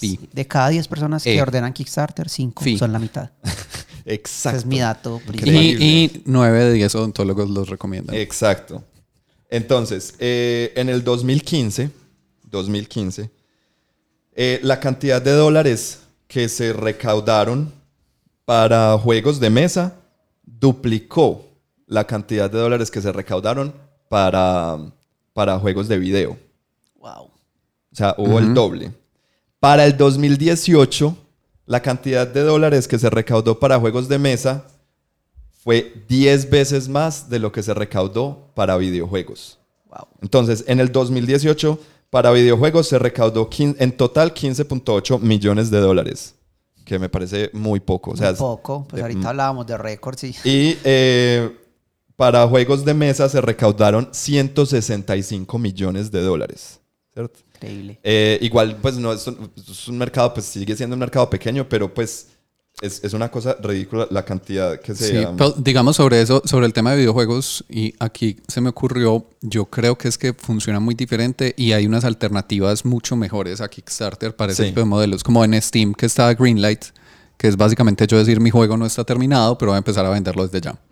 Yo no estoy muy familiarizado con las estrategias que hay, pero supongo que tiene sentido que existan otras alternativas. Kickstarter solo es una de ellas y, por eso tal vez los volúmenes. Sí, y hay plataformas pues que son solo de videojuegos. Entonces es como ya ahí directamente tengo acceso a gente que solo está buscando videojuegos. Entonces yo creo que en parte eso. Sin embargo, se sigue moviendo. Pues miren que eh, ha, sido muy estable los, los videojuegos en Kickstarter. Eh, al año más o menos eh, está entre 350 y 380 campañas exitosas de videojuegos al año, desde 2015 a 2018, eh, mientras que las, las, en el 2015 hubo 1.396 campañas exitosas de juegos de mesa y en el 2018 hubo 2.337 campañas exitosas. Exitosas. Sí. Entonces, eh, pues claramente si vemos que es un gran, eh, ¿cómo se dice? Driver, un gran eh, impulsor, impulsador del mercado. Esos son los datos que les tengo. Les, ah, bueno, eh, les tengo unos cuantos em, eh, datos sobre... Estoy aquí viendo el- la página... A todo esto les voy a poner los, las, las fuentes de donde estoy sacando todo esto en, en la descripción del episodio para que para los que les interese pueden leer un poco más Fuentes al yo. respecto. Fuentes mi cabeza. Em, O sea, Fuentes y es una foto de una fuente. en Fuente cuanto de a los, los, el top 10 de, de proyectos, de todos los proyectos de Kickstarter. En el top 10 hay tres juegos de mesa. Pues top 10 respecto a qué. Top 10 respecto a dinero, Dinero recaudado. dinero- Recaudado, dinero- ok. dinero recaudado, exacto. Tres de esos son juegos de mesa. Eh, esos tres juegos son Exploding Kittens, que es el número 10, el, el proyecto número 10. Que creo que fue en su momento el primero que estalló, pues. Sí. O sea, Sí. en su momento, cuando salió 2015, 15, 2015. eh, fue el proyecto que más gente había apoyado en Kickstarter en la historia. La Exacto. historia de la plataforma, sí, definitivamente. Eh, luego tenemos eh, Kingdom Death Monster en el 2017, que recaudó 12.3 millones de dólares. 12.3 millones de Eso es dólares. increíble. Eh, y tenemos eh, el, el- el juego que más ha recaudado, que es en realidad el tercer proyecto que más ha recaudado en, el- en- en la historia de Kickstarter, eh, que es Frosthaven, que es esta, esta continuación a Gloomhaven, que recaudó 12.97 millones de dólares. Y ese, ese proyecto acabó de terminar ahorita en mayo de este año. Pues me parece algo increíble que tres tres, eh, que haya top. tres proyectos en el top 10 de proyectos que más han recaudado en Kickstarter. Que sean juegos de mesa. Y, y mira que dos de esos tres son juegos de. Como que el punto de venta también son las minis. Pues Kingdom Death Monster Sí, es total. de esa categoría donde minis gigantes, wow, métase, y por eso es caro, pues también el juego. Y de alguna forma, Frosthaven, parte de la idea es como están los personajes y va- vamos a abrir cajitas y cosas Claro que. Frosthaven es, es más pues porque es la continuación de Gloomhaven, entonces pues ahí se apalanca de, de ese proyecto. Que Gloomhaven también salió eh, por, por Kickstarter, ¿cierto? Em, eso es algo muy importante, pues uno, una de las principales eh, críticas que creo que todos aquí le hemos hecho a, a- a los juegos en Kickstarter es que ahora pareciera que como que un, una, un, un requisito para poder vender en Kickstarter es que tu juego tenga unas miniaturas ridículamente sobreproducidas, ¿no? Ajá. Como que necesita, como que la manera o, o uno de los selling points o de los, de los, de los aspectos de mercadeo con los que intentan venderte los proyectos es, mira estas minis tan lindas que vamos a producir. Sí, es como componentes. Es como, wow, apóyenos estos componentes. Eso infla mucho el precio, pues también. Sí. Eh, de pronto es una de las formas de sacar ese tipo de cosas. Pues como que si yo voy a sacarlo por mi cuenta, eso es un riesgo gigante. Yo, yo creo que tiene mucho que ver con eso, exacto, que, es- que sería arriesgarse demasiado a una producción tan cara en componentes sin saber si va a ser exitosa o no. Entonces Kickstarter ayuda a medir el mercado al mismo tiempo que es como a pagar de frente el costo de esas miniaturas. Pero, pero también es como que ya lo hemos hablado, como si son necesarias esas miniaturas, como que el juego de pronto sería igual de bueno sin las miniaturas y tampoco es que sea como la sensorialidad es increíble. Entonces, como que, como que es ese tema que yo tengo que destacar, yo tengo que hacer mercadeo, tengo que que la gente se dé cuenta que yo existo y que soy un proyecto y no sé qué, y tener esos componentes así como súper extra mega producidos es una forma de hacerlo que se usa mucho y son de los que más ruido generan. Y también son de los que más palata recaudan porque son de los más caros. Claro. Entonces, eso lo que hace también es como que se vuelve como la pelea del que del juego que tenga la caja más grande, que tenga que saque más más O las más cajas, porque, porque a veces sí. uno ve como las fotos de esos Kickstarters y es como, oh no, pues entonces eh, hice el backing del nivel no sé qué, que traía no sé cuántas facciones extras. Entonces eh, llega una caja, casi que te llega un contenedor a la, caja, a la casa con todas las cajas y Sí, uno ve a veces gente que, que a veces pasa, pues que, que le toca vender algo de la colección y son como, ah, no, estoy vendiendo mi cosa de Kickstarter de tal cosa y eso vale un millón de pesos. O sea, es como... Un millón de pesos son 300 dólares. Pues para que te- Eso es mucha plata en pesos. Sí, es mucho, Un es montón- es mucho. un montón de pesos, es un millón de ellos. Exacto. Bueno, eh, No es hipérbole, en realidad es que es un millón de pesos, es súper común venderlo por eso, porque mucha gente que no está en Colombia escucha muchas veces esos números de un millón, no, en realidad eso es súper válido. Ajá. Eh, no todo es lindo en Kickstarter, pues, eh, no- porque no solamente es como, solamente porque tu proyecto sea exitoso no quiere decir que ya lo lograste, Eh, precisamente por todos esos costos ocultos que, que, que vienen. Y yo les traía aquí la historia, una Uh, historia un poco de triste. terror. Una historia de terror. Sí, un un drama. poco triste que podría, la podríamos haber sacado para, para el especial de Halloween, pero bueno. Y es la historia del pobre Carl Chudik. Carl Oh. Chudik eh, diseñó un juego que se llama Glory to Rome. Un juego que fue muy famoso, ¿cierto? Eh, no es muy famoso. No sé si alguna vez jugamos Ucronia. Con, yo jugué con ustedes Ucronia. Eh, este juego que es de dinosaurios, que no tiene nada que ver con dinosaurios. que me suena bastante Bueno, conocido. no importa. El caso es que Ucronia es una, re- una reinvención de, de Glory to Rome.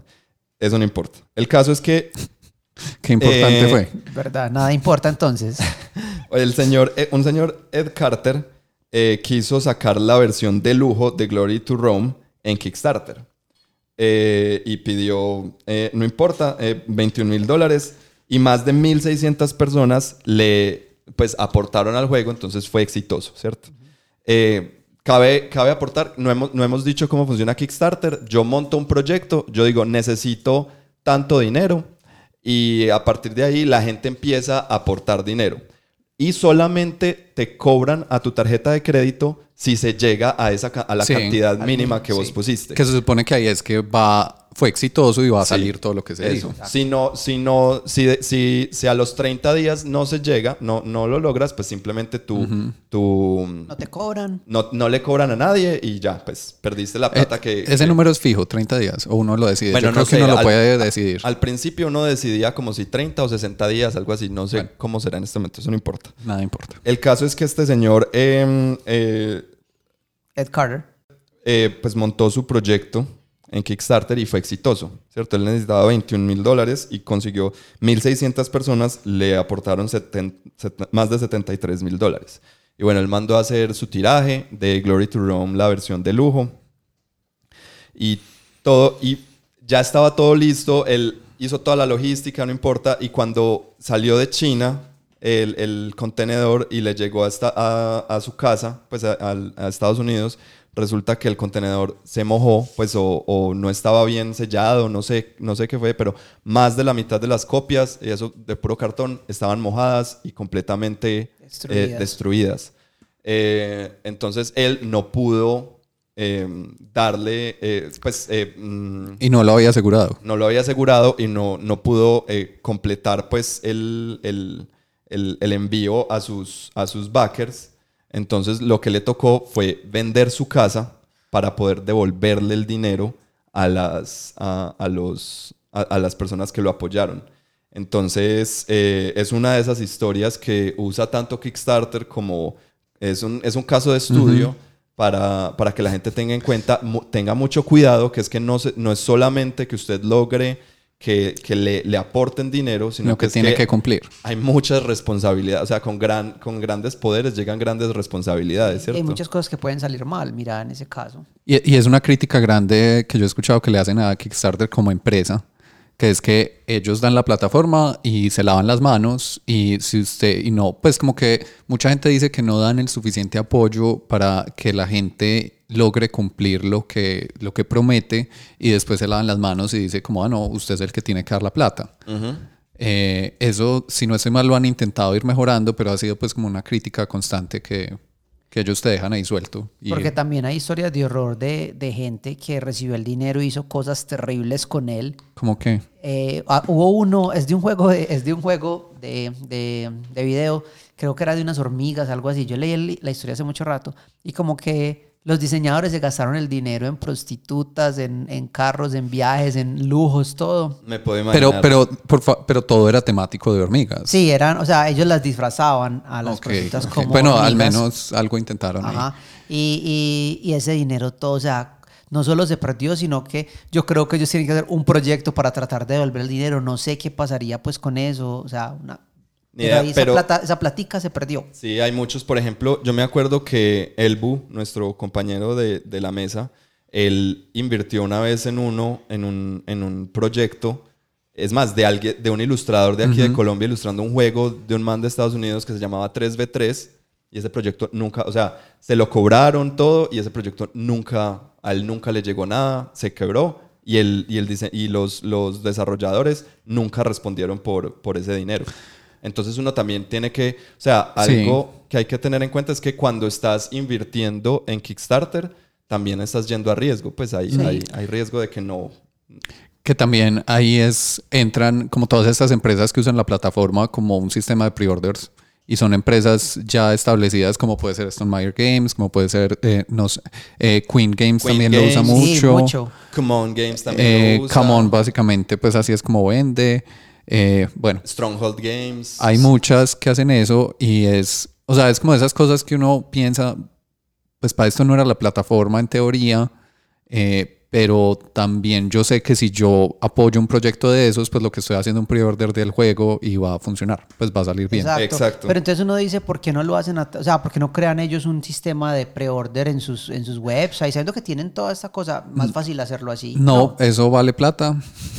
Eh, Kickstarter, todo el mundo está pendiente de que hay, pues la gente está pendiente, la plataforma ya está posicionada, se Y qué encargan como pereza, de uno ese pedazo. tenerse, qué pereza uno tenerse, uno como cliente, uno tenerse que registrar a cada una de las páginas Ajá. de cada uno de ellos, sí. Entonces es como, se vuelve también como una, un lugar donde, donde Se centraliza. se exacto, un, un- un ente centralizador, para bien y para mal, ¿cierto? Sí. Que también le critican mucho con esto que hablábamos hace un momentico, que Kickstarter de pronto eh, no hace tanto apoyo como alguna gente quisiera. Eh, entonces le dicen como pues usted la tajada que está sacando de plata, de pronto es demasiado, ¿no? Pero bueno, eso es Sí, es verdad. temas espinosos. Ujú. Sí, a mí personalmente esa es otra de las grandes razones por las cuales no me gusta eh, Kickstarter, porque, y eso que bueno, debería ser, en realidad estoy siendo tal vez injusto con Kickstarter porque es más la manera como lo usan Queen Games o, Exacto. o Stone Meyer Games, ¿cierto? Que se vuelven plataformas de, de, de, de Pre-orders. de pre-orders. Y como son empresas tan grandes, se meten a estas plataformas que deberían estar dando visibiliza que deberían estar visibilizando eh, eh, empresas y proyectos más pequeños, pero estos grandes, Sí, se estos roban todo el gigantes spotlight. se llevan todo el spotlight, ¿cierto? Y entonces es como cuando lo que critican también, muchos youtubers critican que ahorita durante la pandemia, unos youtubers que han intentado durante años eh, lograr hacer algo, ¿cierto? Lograr conseguir seguidores. Y ahora, durante la pandemia, un montón de celebridades les dio por abrir su canal Ah, de sí. YouTube. Y se llevaron todas, o sea, y se llevan todas las, todos los views, todos los clics, claro, porque tienen toda la... Y es como, hey, esta plataforma no es para ustedes, ustedes ya tienen su propia manera. Entonces, es, para mí es lo mismo, es como, Kickstarter debería ser, o sea, debería de pronto filtrar un poquito y decir, vos sos una empresa demasiado grande, tal vez no necesitas esto, pues, o conseguí, si necesitas dinero, vos, o sea, yo estoy seguro que Stone Meyer Games, eh, Jamie Stegmaier puede ir a un banco y, y en el banco conseguir el dinero necesario para invertirlo, para poder sacar su juego, mientras que eh, estos colombianos que ahora están sacando eh, Radioactive Beast, me parece que se llama, eh, ellos con, o sea, es más difícil que les, sa- que les Ellos saquen sí un préstamo y necesitan ellos sí necesitan esa, visibiliza- esa, esa visibilidad. Entonces, No, y ahí está el problema de, ¿cómo es que se llama? Capitalismo. Eso es, un, eso es un slippery road. Claro, porque entonces, como se le dice a Kickstarter, no, no puedes ir por lo seguro cuando estás haciendo, o sea, porque eso ya es seguro. O sea, Kickstarter. Y, es, y con- son los proyectos de más plata. Es como, exacto. co- ¿Por qué voy a renunciar a la tajada más grande del pastel? Es porque es mi nombre y mi misión y visión. Conversaciones difíciles. Sí. Esa y de co- si hay una forma correcta de poner el papel higiénico. O sea, son cosas a las Que claramente sí hay. ¿Cuál? Eh, el frente. Más en eso otro día. Pero bueno, ¿y qué tal si ya vamos eh, redondeando y finalizando la Con nuestra conversación historia. Ajá. con eh, qué juegos hemos, eh, hemos eh, apoyado exitosamente? Y como también como recomendaciones personales, porque Sí. yo creo que yo tengo algunas al respecto de cómo funciona Kickstarter para mí. Eh, Y, y, y, pues, ¿y cómo recomendaría que tengan en cuenta ciertas cosas? Yo he apoyado muy poquitos. eh, Yo eh, tengo 13 proyectos que he apoyado. Yo he yo, empe- yo- yo apoyado- empiezo que yo he apoyado nada más como dos o tres, entonces como para salir. eh, Yo he apoyado, a ver, miro, 1, 2, 3, 4, 5, 6, 7, 8 y uno que no es un juego de mesa. Ok, listo. Eh, yo apoyé Numenera, el juego de rol, eh, cuando eh, ay, se me olvida el nombre del Monte Cook, que fue uno de los grandes escritores de Calabozos y Dragones en segunda edición en TSR. Él sacó su propio juego de, de rol. eh, yo lo apoyé y apoyé la versión de lujo y me llegó, fue súper bien, me llegó a tiempo, espectacular, todavía lo tengo, todavía lo juego, súper bueno. Y súper contento. Pues, o sea, Sí. estás contento, por ejemplo, con haber apoyado la de lujo. Sí, estoy contento. En el libro eh, salgo yo, o sea, al final está la sección de agradecimiento y estoy yo ahí, entonces eso me hace súper feliz. Ya saben, busquen a Yo, Andrés. sal- yo salgo en el de libro. Exacto. Em, Página 125, por allá un nombrecito, Alejandro Now. apoyé también eh, uno de estos Tiny Epic Quest. Lo apoyé. Yo también. Me arrepentí toda la vida de haberlo hecho. No porque sea un mal juego o no porque me haya llegado mal. Me llegó bien, pero se demoró eternidades Años. en llegar. Y lo, lo que más rabia me dio, y esto me dio, esto es, esto es una de las principales razones por las cuales me frustré con Kickstarter y no volví, y es, a mí me llegó después, o sea, a mí me llegó seis meses después de que el juego salió a venta en retail. Entonces, gente que no había apoyado el Kickstarter, seis meses antes ya lo estaban jugando porque se lo compraron por alguna tienda en internet o por alguna tienda, eh, Ajá. algún local aquí en Medellín. Y a, a mí me tocó esperar un seis meses más a que me Y el llegara. mismo juego. Lo bueno se hace esperar. El- y el mismo El juego mismo con juego. las mismas con las mismas las mismas piezas, todo exactamente igual. Ese es uno de los problemas, exacto. Y el tercero que apoyé eh, fue Radioactive Beast, que lo apoyé hace poco, que no, no fue exitoso, pero creo que ya están, ya relanzaron. Eh, vamos a ver, ojalá que esta vez sí les En ese vaya- momento están en campaña. No, estoy No sabemos. seguro, creo que sí. Si está, lo vas a apoyar otra vez. Sí, yo lo volvería a apoyar. Me decís para que lo apoyemos pues al mismo tiempo, porque yo también lo quisiera tener. Alejo, ¿a, ti- a vos cómo te fue que también Tiny Epic Quest lo apoyaste? ¿Vos cómo Yo- te no, sientes? yo también apoyé Tiny Epic Kingdoms, el primero de ellos. Mm. que es súper feito, pues porque fue Es el muy feo, primero sí. y todo, eh, lo apoyé. O sea, am, una cosa que les quería preguntar es si les ha pasado que de pronto hubo un proyecto que se arrepienten de no haber apoyado, porque a mí me pasó con uno. Eh, andanos hablando mientras yo pienso, tal Eh, vez. eh, eh, ¿Cómo es que es? Am, Sean Astin, el Sam del Señor de los Anillos, obviamente, Sean Astin sacó un juego de rol a través de Kickstarter. ¿Así? Era un juego de rol de terror, eh, De ciencia ficción. No, de ciencia ficción en, en el espacio de terror. Se veía súper bacano. Y por cosas de la vida, o sea, me elevé y no lo alcancé a vaquear. Y de ese me arrepiento mucho porque me parecía muy bacano el concepto. Eh, vi las entrevistas de él, él hablando de él y me pues y, y, y es una persona, pues un actor, una celebridad que me cae bien, me hubiera gustado apoyarlo, pero Sí, se me pasó, se me pasó, o sea, puro descuido de que se me pasó y de ese me arrepentí mucho no haberlo, no haberlo vaqueado. Yo sé que se puede conseguir ya, pero me hubiera gustado ser parte pues de, de ese proyecto. Y la pregunta, Santi, fue de que, de que si había tenido malas experiencias con ellos. Eh, digamos que Andy había dicho que los dos vaquearon Ti- Tiny Epic Quest. Sí. Entonces, a vos, ¿cómo...? Con Tiny Epic Quest, ¿Te yo, lo vaqué con, con Alejo Montoya. Eh, pues ah, le dije, ah, él, él fue el que lo hizo, yo le, le pasé la plata a él, pero él lo vaqueó directamente desde su cuenta y me lo entregó cuando llegó también, súper súper tarde, pues cuando ya todo el mundo lo había jugado, ya todos lo tenían. Y fue una cosa como, ah, pues me dio como igual, porque ya en ese momento yo ya había entendido cómo era Kickstarter y me pasó, porque mi primer Kickstarter fue la llamada de Cthulhu, la séptima edición. Para una persona Porque fan no me sorprende. fan de la llamada Cthulhu, este Kickstarter fue muy importante porque es que o sea, la compañía ya no lo estaba produciendo y regresó eh, Sandy Ra- Peterson. Sandy Peterson a hacerlo. Él fue parte del proyecto y era un proyecto genial. O sea, los cambios que se le hicieron a la regla son excelentes, fue una cosa brutal. Lo bueno fue que yo vaqué el PDF, la versión de PDF. Lo malo es que se Sí. demoró, se demoró como cuatro años. Incluso el PDF. El PDF salió como dos años. El PDF yo creo que se demoró dos o dos años y medio, algo así. Y, y el, y el libro físico salió como dos años después. Y durante ese tiempo la compañía se cayó, otra gente lo compró, vinieron al Kickstarter, pidieron disculpas dijeron, hey, nosotros vamos a tomar esto, lo vamos a volver a sacar, nos tienen que tener paciencia porque, o sea, Sí. compramos esto y lo... Y lo hicieron, ellos cumplieron, pero fue horrorosa la experiencia porque es que yo ya tenía mi PDF, me tocó mandarlo a imprimir localmente y todo, pues, pero yo lo compré, ¿cierto? Y, y fue horrible porque, pues, pues, para esa gente fue horrible, obviamente, por eso.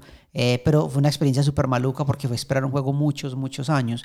Eh, yo, yo hice muchos, yo- o sea, ese fue el mi primero. Province, que es un jueguito ahí todo chiquitico, todo feito, también lo saqué a través de Kickstarter. Black Market Warehouse, que fue un buen juego de cartas que me salió a través de ahí, me gustó mucho. Dig Down Dwarf, que es uno de dados y de enanos, todo raro. Eh, Shadow of- Shadows of Arkham, el peor juego de Cthulhu que tengo. Es horrible. Es, es Ese muy lo apoyaste solo porque era de Cthulhu. Sí, en realidad sí, y ahí aprendí mi lección a no apoyar cosas solo porque es de Cthulhu. es muy malo el juego. Eh, Cthulhu's Vault, que es un excelente juego, me encanta. Lo hice pues a través de eso. Y vaquearlo me dio como una cajita más bonita que la que salió a retail later. Pero me salió más caro que haberlo comprado por retail. Entonces, eh. Eh, y el resto son juegos que ahí aprendí mi lección. Y, y lo que yo recomiendo de Kickstarter es que pues para mí, viviendo en Colombia, lo que funcionó mejor es juegos que puedan ser en PDF. Los RPG son muy buenos para, para vaquear por eso, porque te llegan en PDF. Y de eso se ha vaqueado. Alice is Missing es el último que vaqueé, que pues me, pareció una muy buena compra. Y he vaqueado, por ejemplo, Night of the Bloody Hooks. Es un libro que simplemente lo que hace es que te da hooks para juegos de rol. Entonces te da un montón de ideas Para pequeñitas. Exacto. Eh, sí, para juegos de rol de terror. Ajá. Es de terror. Y son hooks pequeños en los que puedes empezar tu aventura. Y me encantó, fue barato, Súper. fue chévere.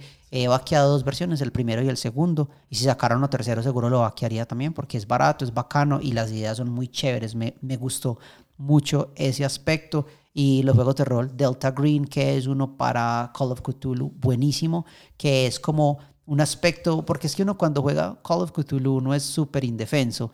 Delta Green es este grupo de fuerzas especiales como muy Como Men in. Black. Sí, Exacto, sí. como unos Men in Black que pelean de una manera un poco más justa contra ellos. Y, y lleva el juego como a, a otro nivel que a mucha gente le puede gustar, pues, y, y es bacano. Entonces ese sí lo... Sí, tiene, como, se siente muy diferente a lo que sería un juego Sí. normal de Cthulhu, pero que si a uno le gusta el, digamos, el mundo, Ajá. puede ser igual, súper bueno. Sí, sí, muy, muy, muy chévere. Se siente mucho como jugar X-Files, se siente mucho como jugar así. Es una agencia, pues, del gobierno. Chévere. Muy bacano eso. ¿Y tú, Santi? Yo, a ver, pues por un lado, lo que habías preguntado ahorita, eh, estoy seguro que si hay juegos, o fue Alejo, no me acuerdo. Yo pregunté que si que te arrepentiste de no haber Sí, vaqueado. eh, estoy seguro, pero no me acuerdo. Yo, yo, ya, yo ya me acuerdo. Yo sí, pero me arrepiento porque no supe en el, en el momento. Ajá.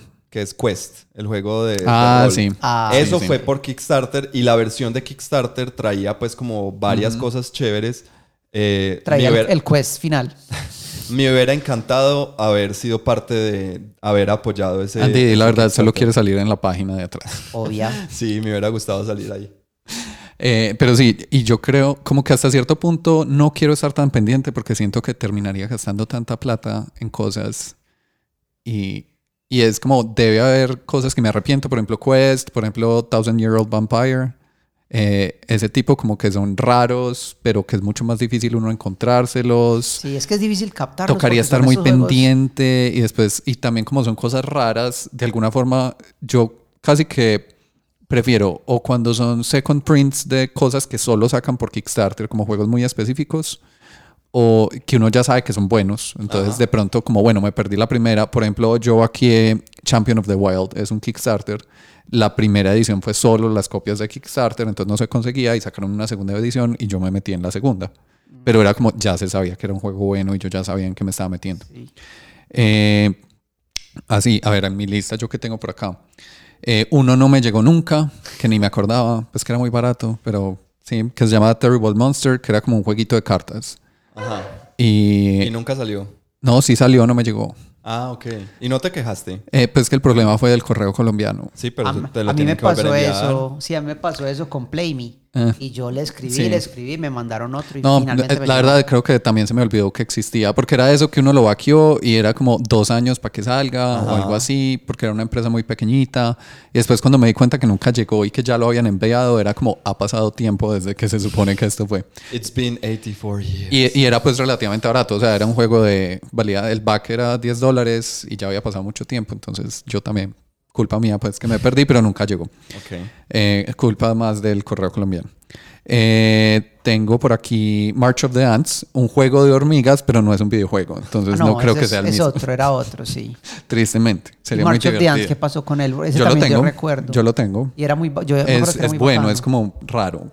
Yo recordé uno del que me arrepiento que no va aquí, pero es que era muy caro también. Y mira, tenía una cosa súper innovadora y era que el juego era, una- pues era, era un tablero, las miniaturas, tú eras un, un personaje, una miniatura, y era como de terror, pero las miniaturas tenían linternitas pequeñas que tú podías prender. Ah, yo sé cuál es. Y la linternita alumbraba pues dos pasitos delante del personaje y se jugaba con las luces apagadas. Entonces tu personaje solo podía ver eso y la tenías que prender o apagar según sí, unas sí. mecánicas y se Suena veía como a Princess bacano. Jing, más o menos. Sí, tiene como, como un Algo elemento. ahí. Era muy, pues se veía muy chévere y no, no lo, Sí, no sí. lo vaqué. Pero era muy caro. Yo creo que fue por eso que no lo vaqué. También va que Scythe en su momento. ¿Así? Sí, Wow. mi- el Ah, que hemos tu copia jugado. de Scythe es de y es de lujo. Ah, nice. Pero por eso te preguntaba ahorita que vos qué pensabas con eh, número Con Número- Numenera. eso, Numeroría. eh, de tu versión premium lujo, no sé qué. Yo con la mía de Site, como que la verdad eh, hubiera pagado la versión normal.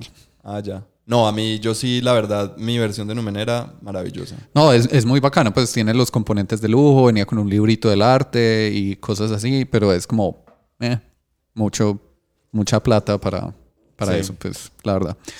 Eh, Fog of Love también fue Kickstarter, Excelente. que me parece muy bueno porque, porque ese era de, esos de esos casos que es un juego extraño, es un independiente Sí. y me llamaba mucho la Ese, atención. vale, ese, ese me parece que es un, un- Sí, tal vez me arrepiento. Lo único que no me gustó de ese es que después salió en Walmart como a 15 dólares. Ah, hubo un tiempo sí que estuvo Entonces súper es barato. como, hey, o sea, no me No, hagas y- esa trampa. Y pues al No, menos. pues, pues yo creo que eso es tema de Walmart, pues. Pues sí, pero no, es pues, sí. No, pues y al menos está en el grupo. Al menos uno de nosotros lo tiene y se puede jugar. Porque Es que hay unos que, o sea, no, no están. Ah, yo tengo dos. Mm, ja. Dos, dos Fog of Love. Sí, porque no llegó y, Y en este sí te quejaste. y me quejé y me enviaron otro y después llegaron los dos. Cosas que pasan acá. Sí, Entonces después le escribí y me dijo como pues no, o sea, relax. disfruta. Share the love, the fuck Sí, of porque, love. porque era como mucha vuelta de eso que le tienen que hacer a uno un voucher para que uno lo pueda enviar porque no le van a cobrar uno el devolver el otro. Ajá. Y era un independiente que dijo como pues ya eso lo tuvimos en cuenta, ya no quédese con eso. Eh, también Space Race, no sé si se acuerdan, que es uno de carticas de Engine Building, ese es un Kickstarter también. Ah, sí, sí, sí, que uno juega, uno puede jugar, pues las cartas tienen personajes como Carl Sagan, Sí. como, sí, claro. Se nota. Es súper bueno. Eh, uno de minis que se llama, había un juego de minis que se llamaba, pues todavía medio existe, Dystopian Wars. sí. Y sacaron como una expansión que se llamaba eh, Dystopian World Expansion. Y traía como minis para dos de las facciones, como ya para uno jugar. Ese full. es de miniaturas de barcos. Son ¿cierto? como barcos, Barcos, steampunk, submarinos. realidad alternativa. Sí. Eh, ¿Qué más hay por aquí? Champion of the Wild, que ya les conté, y Wavelength, que también, o sea, que eran... Wavelength fue, fue un- Kickstarter. sí, fue- o sea, se Ah, consigue normal, Ah, ok. pero era de esos que ya fuentes que confío habían dicho, es un juegazo, es súper bueno, el diseñador es también súper reconocido ya por otros juegos que no recuerdo en este momento. y, y ese también fue un Kickstarter porque dije como pues yo lo quiero y ahí como que ya, ya era un punto donde, donde yo digo, eh, se pide un casillero para no tener que sufrir con el correo colombiano, ¿cierto? Eh, estoy dispuesto a esperar a que salga y en estos como que uno ya le... O sea, es gente que uno confía que van a sacar las cosas bien y va a ser exitoso. O que al menos te responderán si no. Entonces, casi que cuando hago Kickstarter son ese tipo de cosas. Y el último que realmente no es un Kickstarter es el de Thousand Year Old Vampire, el segun- la segunda edición del libro como tal. Eh, lo que está haciendo es pre-orders para sacarlos. Entonces yo ya como que lo compré por adelantado y ya me dan de una vez el PDF. Súper. Entonces eso es como lo que hice. Esa es mi, mi historia. Para... Ah, otro que me faltó, que fue TAC, que es el... Ay, sí, el del, el del libro este Sí, de que de me pareció súper interesante. Killer Sí. Chronicles. sí, porque entonces es, es una empresa pequeña de juegos que no me, creo que se llama Boring Games, no sé, como algo, es chiquita. Eh, y se hablaron con el autor de King Killer Chronicles, con Patrick Rothfuss, y le dijeron como, mira, este juego abstracto como el ajedrez de ese mundo, Ajá. eh, ¿por qué no lo diseñamos y lo sacaron? Y fue un Kickstarter y yo compré, pues, yo aquí ese Kickstarter, me gustan mucho los libros, se, o sea, se veía súper interesante el diseño y dije como, bueno, hagámoslo. Entonces ese fue otro que me parece como uno de los casos que me gusta, que es como un proyecto que a uno como que le apasione por algún motivo extra a simplemente, ah, el pitch de este juego está como interesante, vamos a ver qué pasa. Chévere. Sí, chévere porque tiene una historia detrás de él y, una, y, un fandom eh, interesado en eso en y, particular. Y es de esos juegos que si no fuera por Kickstarter seguro no existirían. Ajá, tienes toda la razón. Bueno, entonces eh, vamos concluyendo ya. Eh, cada uno, ¿qué les parece si decimos una pequeña conclusión sobre, sobre estas plataformas? Yo empiezo, mi conclusión es, yo le agradezco a Kickstarter porque a través de esa plataforma, o no solo Kickstarter, sino también hay otras plataformas como Indiegogo o muchas otras más, eh, que nos ha permitido tener, pues, o llegar y, que otras, que, nuevos diseñadores hayan salido y, hayamos podido tener esas experiencias. Eh, sin embargo, en este momento, como está concebido Kickstarter, no, no me gusta. Y por ahora, por lo pronto, no tengo, bueno, voy a, voy a de pronto apoyar la campaña de, Radioactive Bees, pero eh, por lo pronto no sigo, sigo teniendo mis, mis, mi recelo con, con estas plataformas.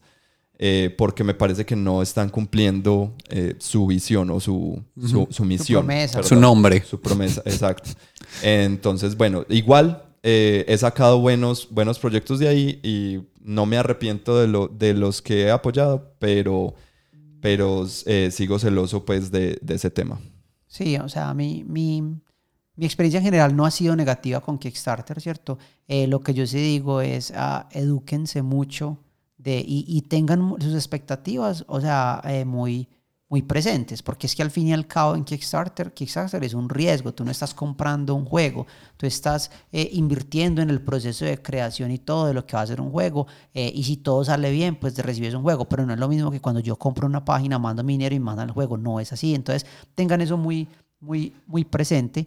Y, tengan esas expectativas ahí al tanto. Pero yo digo, edúquense, miren bien lo que es y miren si en, en muchos casos, o sea, teniendo en cuenta dónde vivimos, eh, tengan eso en cuenta a la hora de, mandar un juego. Muchas veces no sale tan bien que te llegue hasta la casa, muchas veces en, cuanto a los juegos de rol, muchas veces mejor ir por los PDFs si es posible, eh, pero ya eso es algo como muy personal. Entonces yo digo, pregúntenle a las personas que lo han hecho, pregúntenle a los que tienen eh, experiencia con los Kickstarter y, y, yo creo que partan de ahí.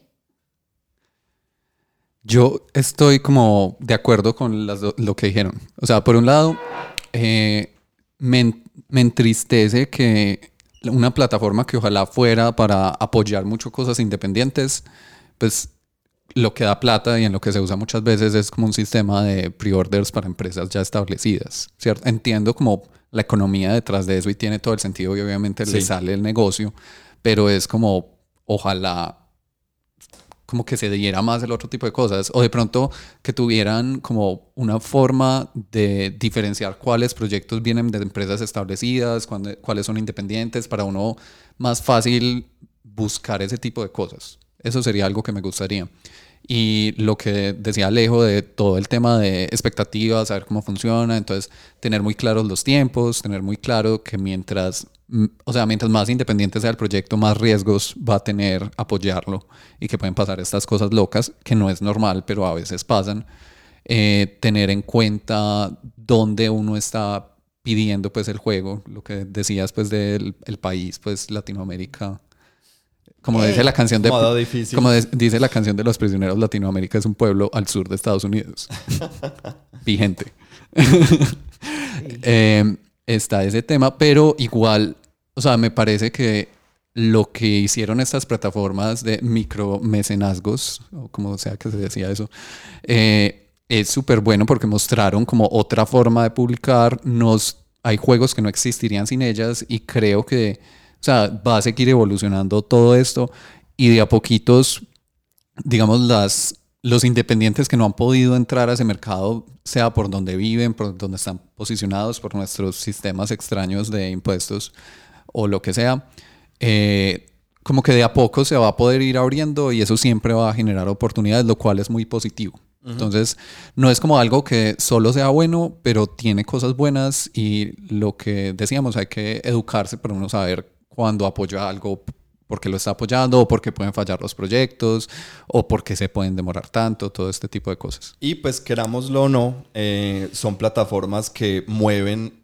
la industria No, de pues, los ¿qué? juegos de mesa eh, y lo van a seguir haciendo. Entonces, por más que yo pelee contra eso, eh, pues me toca aceptar que es algo importante en este hobby. Digamos- Entonces, Claro, ayuda al hobby, lo promueve. Una, claro. una recomendación que también muchas veces aplica como a, a páginas como Amazon o Mercado Libre o este tipo de cosas es que uno, o sea, ellos tienen de pronto la campaña en Kickstarter, pero tienen su forma directa de uno apoyarlos o hacer un pre-order del juego.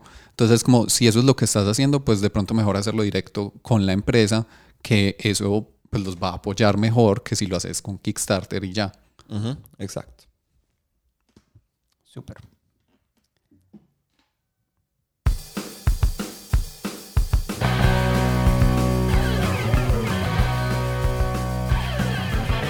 Bueno amigos, y con eso terminamos entonces el episodio de hoy, el episodio número 49.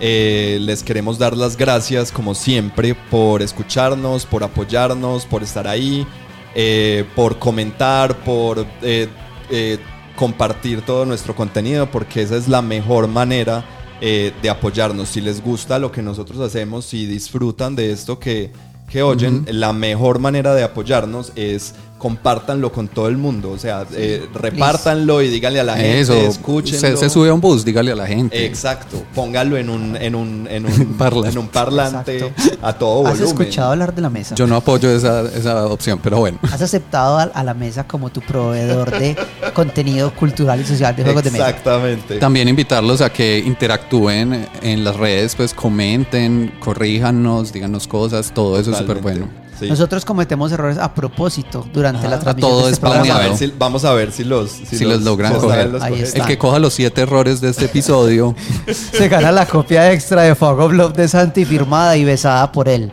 Así es. Eh, recuerden que estamos en todas las redes sociales como La Mesa Medellín, estamos en Instagram, estamos en Facebook, estamos en YouTube, tenemos muchos tipos de contenidos, pero si quieren oír, eh, si quieren ver todo el contenido que nosotros hacemos en un solo lugar, pueden ir a... www.lamesa.club. Ahí está todo, todo, todito, todo. Así es. Entonces, sin más, nos vemos en una próxima. Yo soy Andrés. Yo soy Alejo. y yo soy Santiago. Chao. Chao. Bye.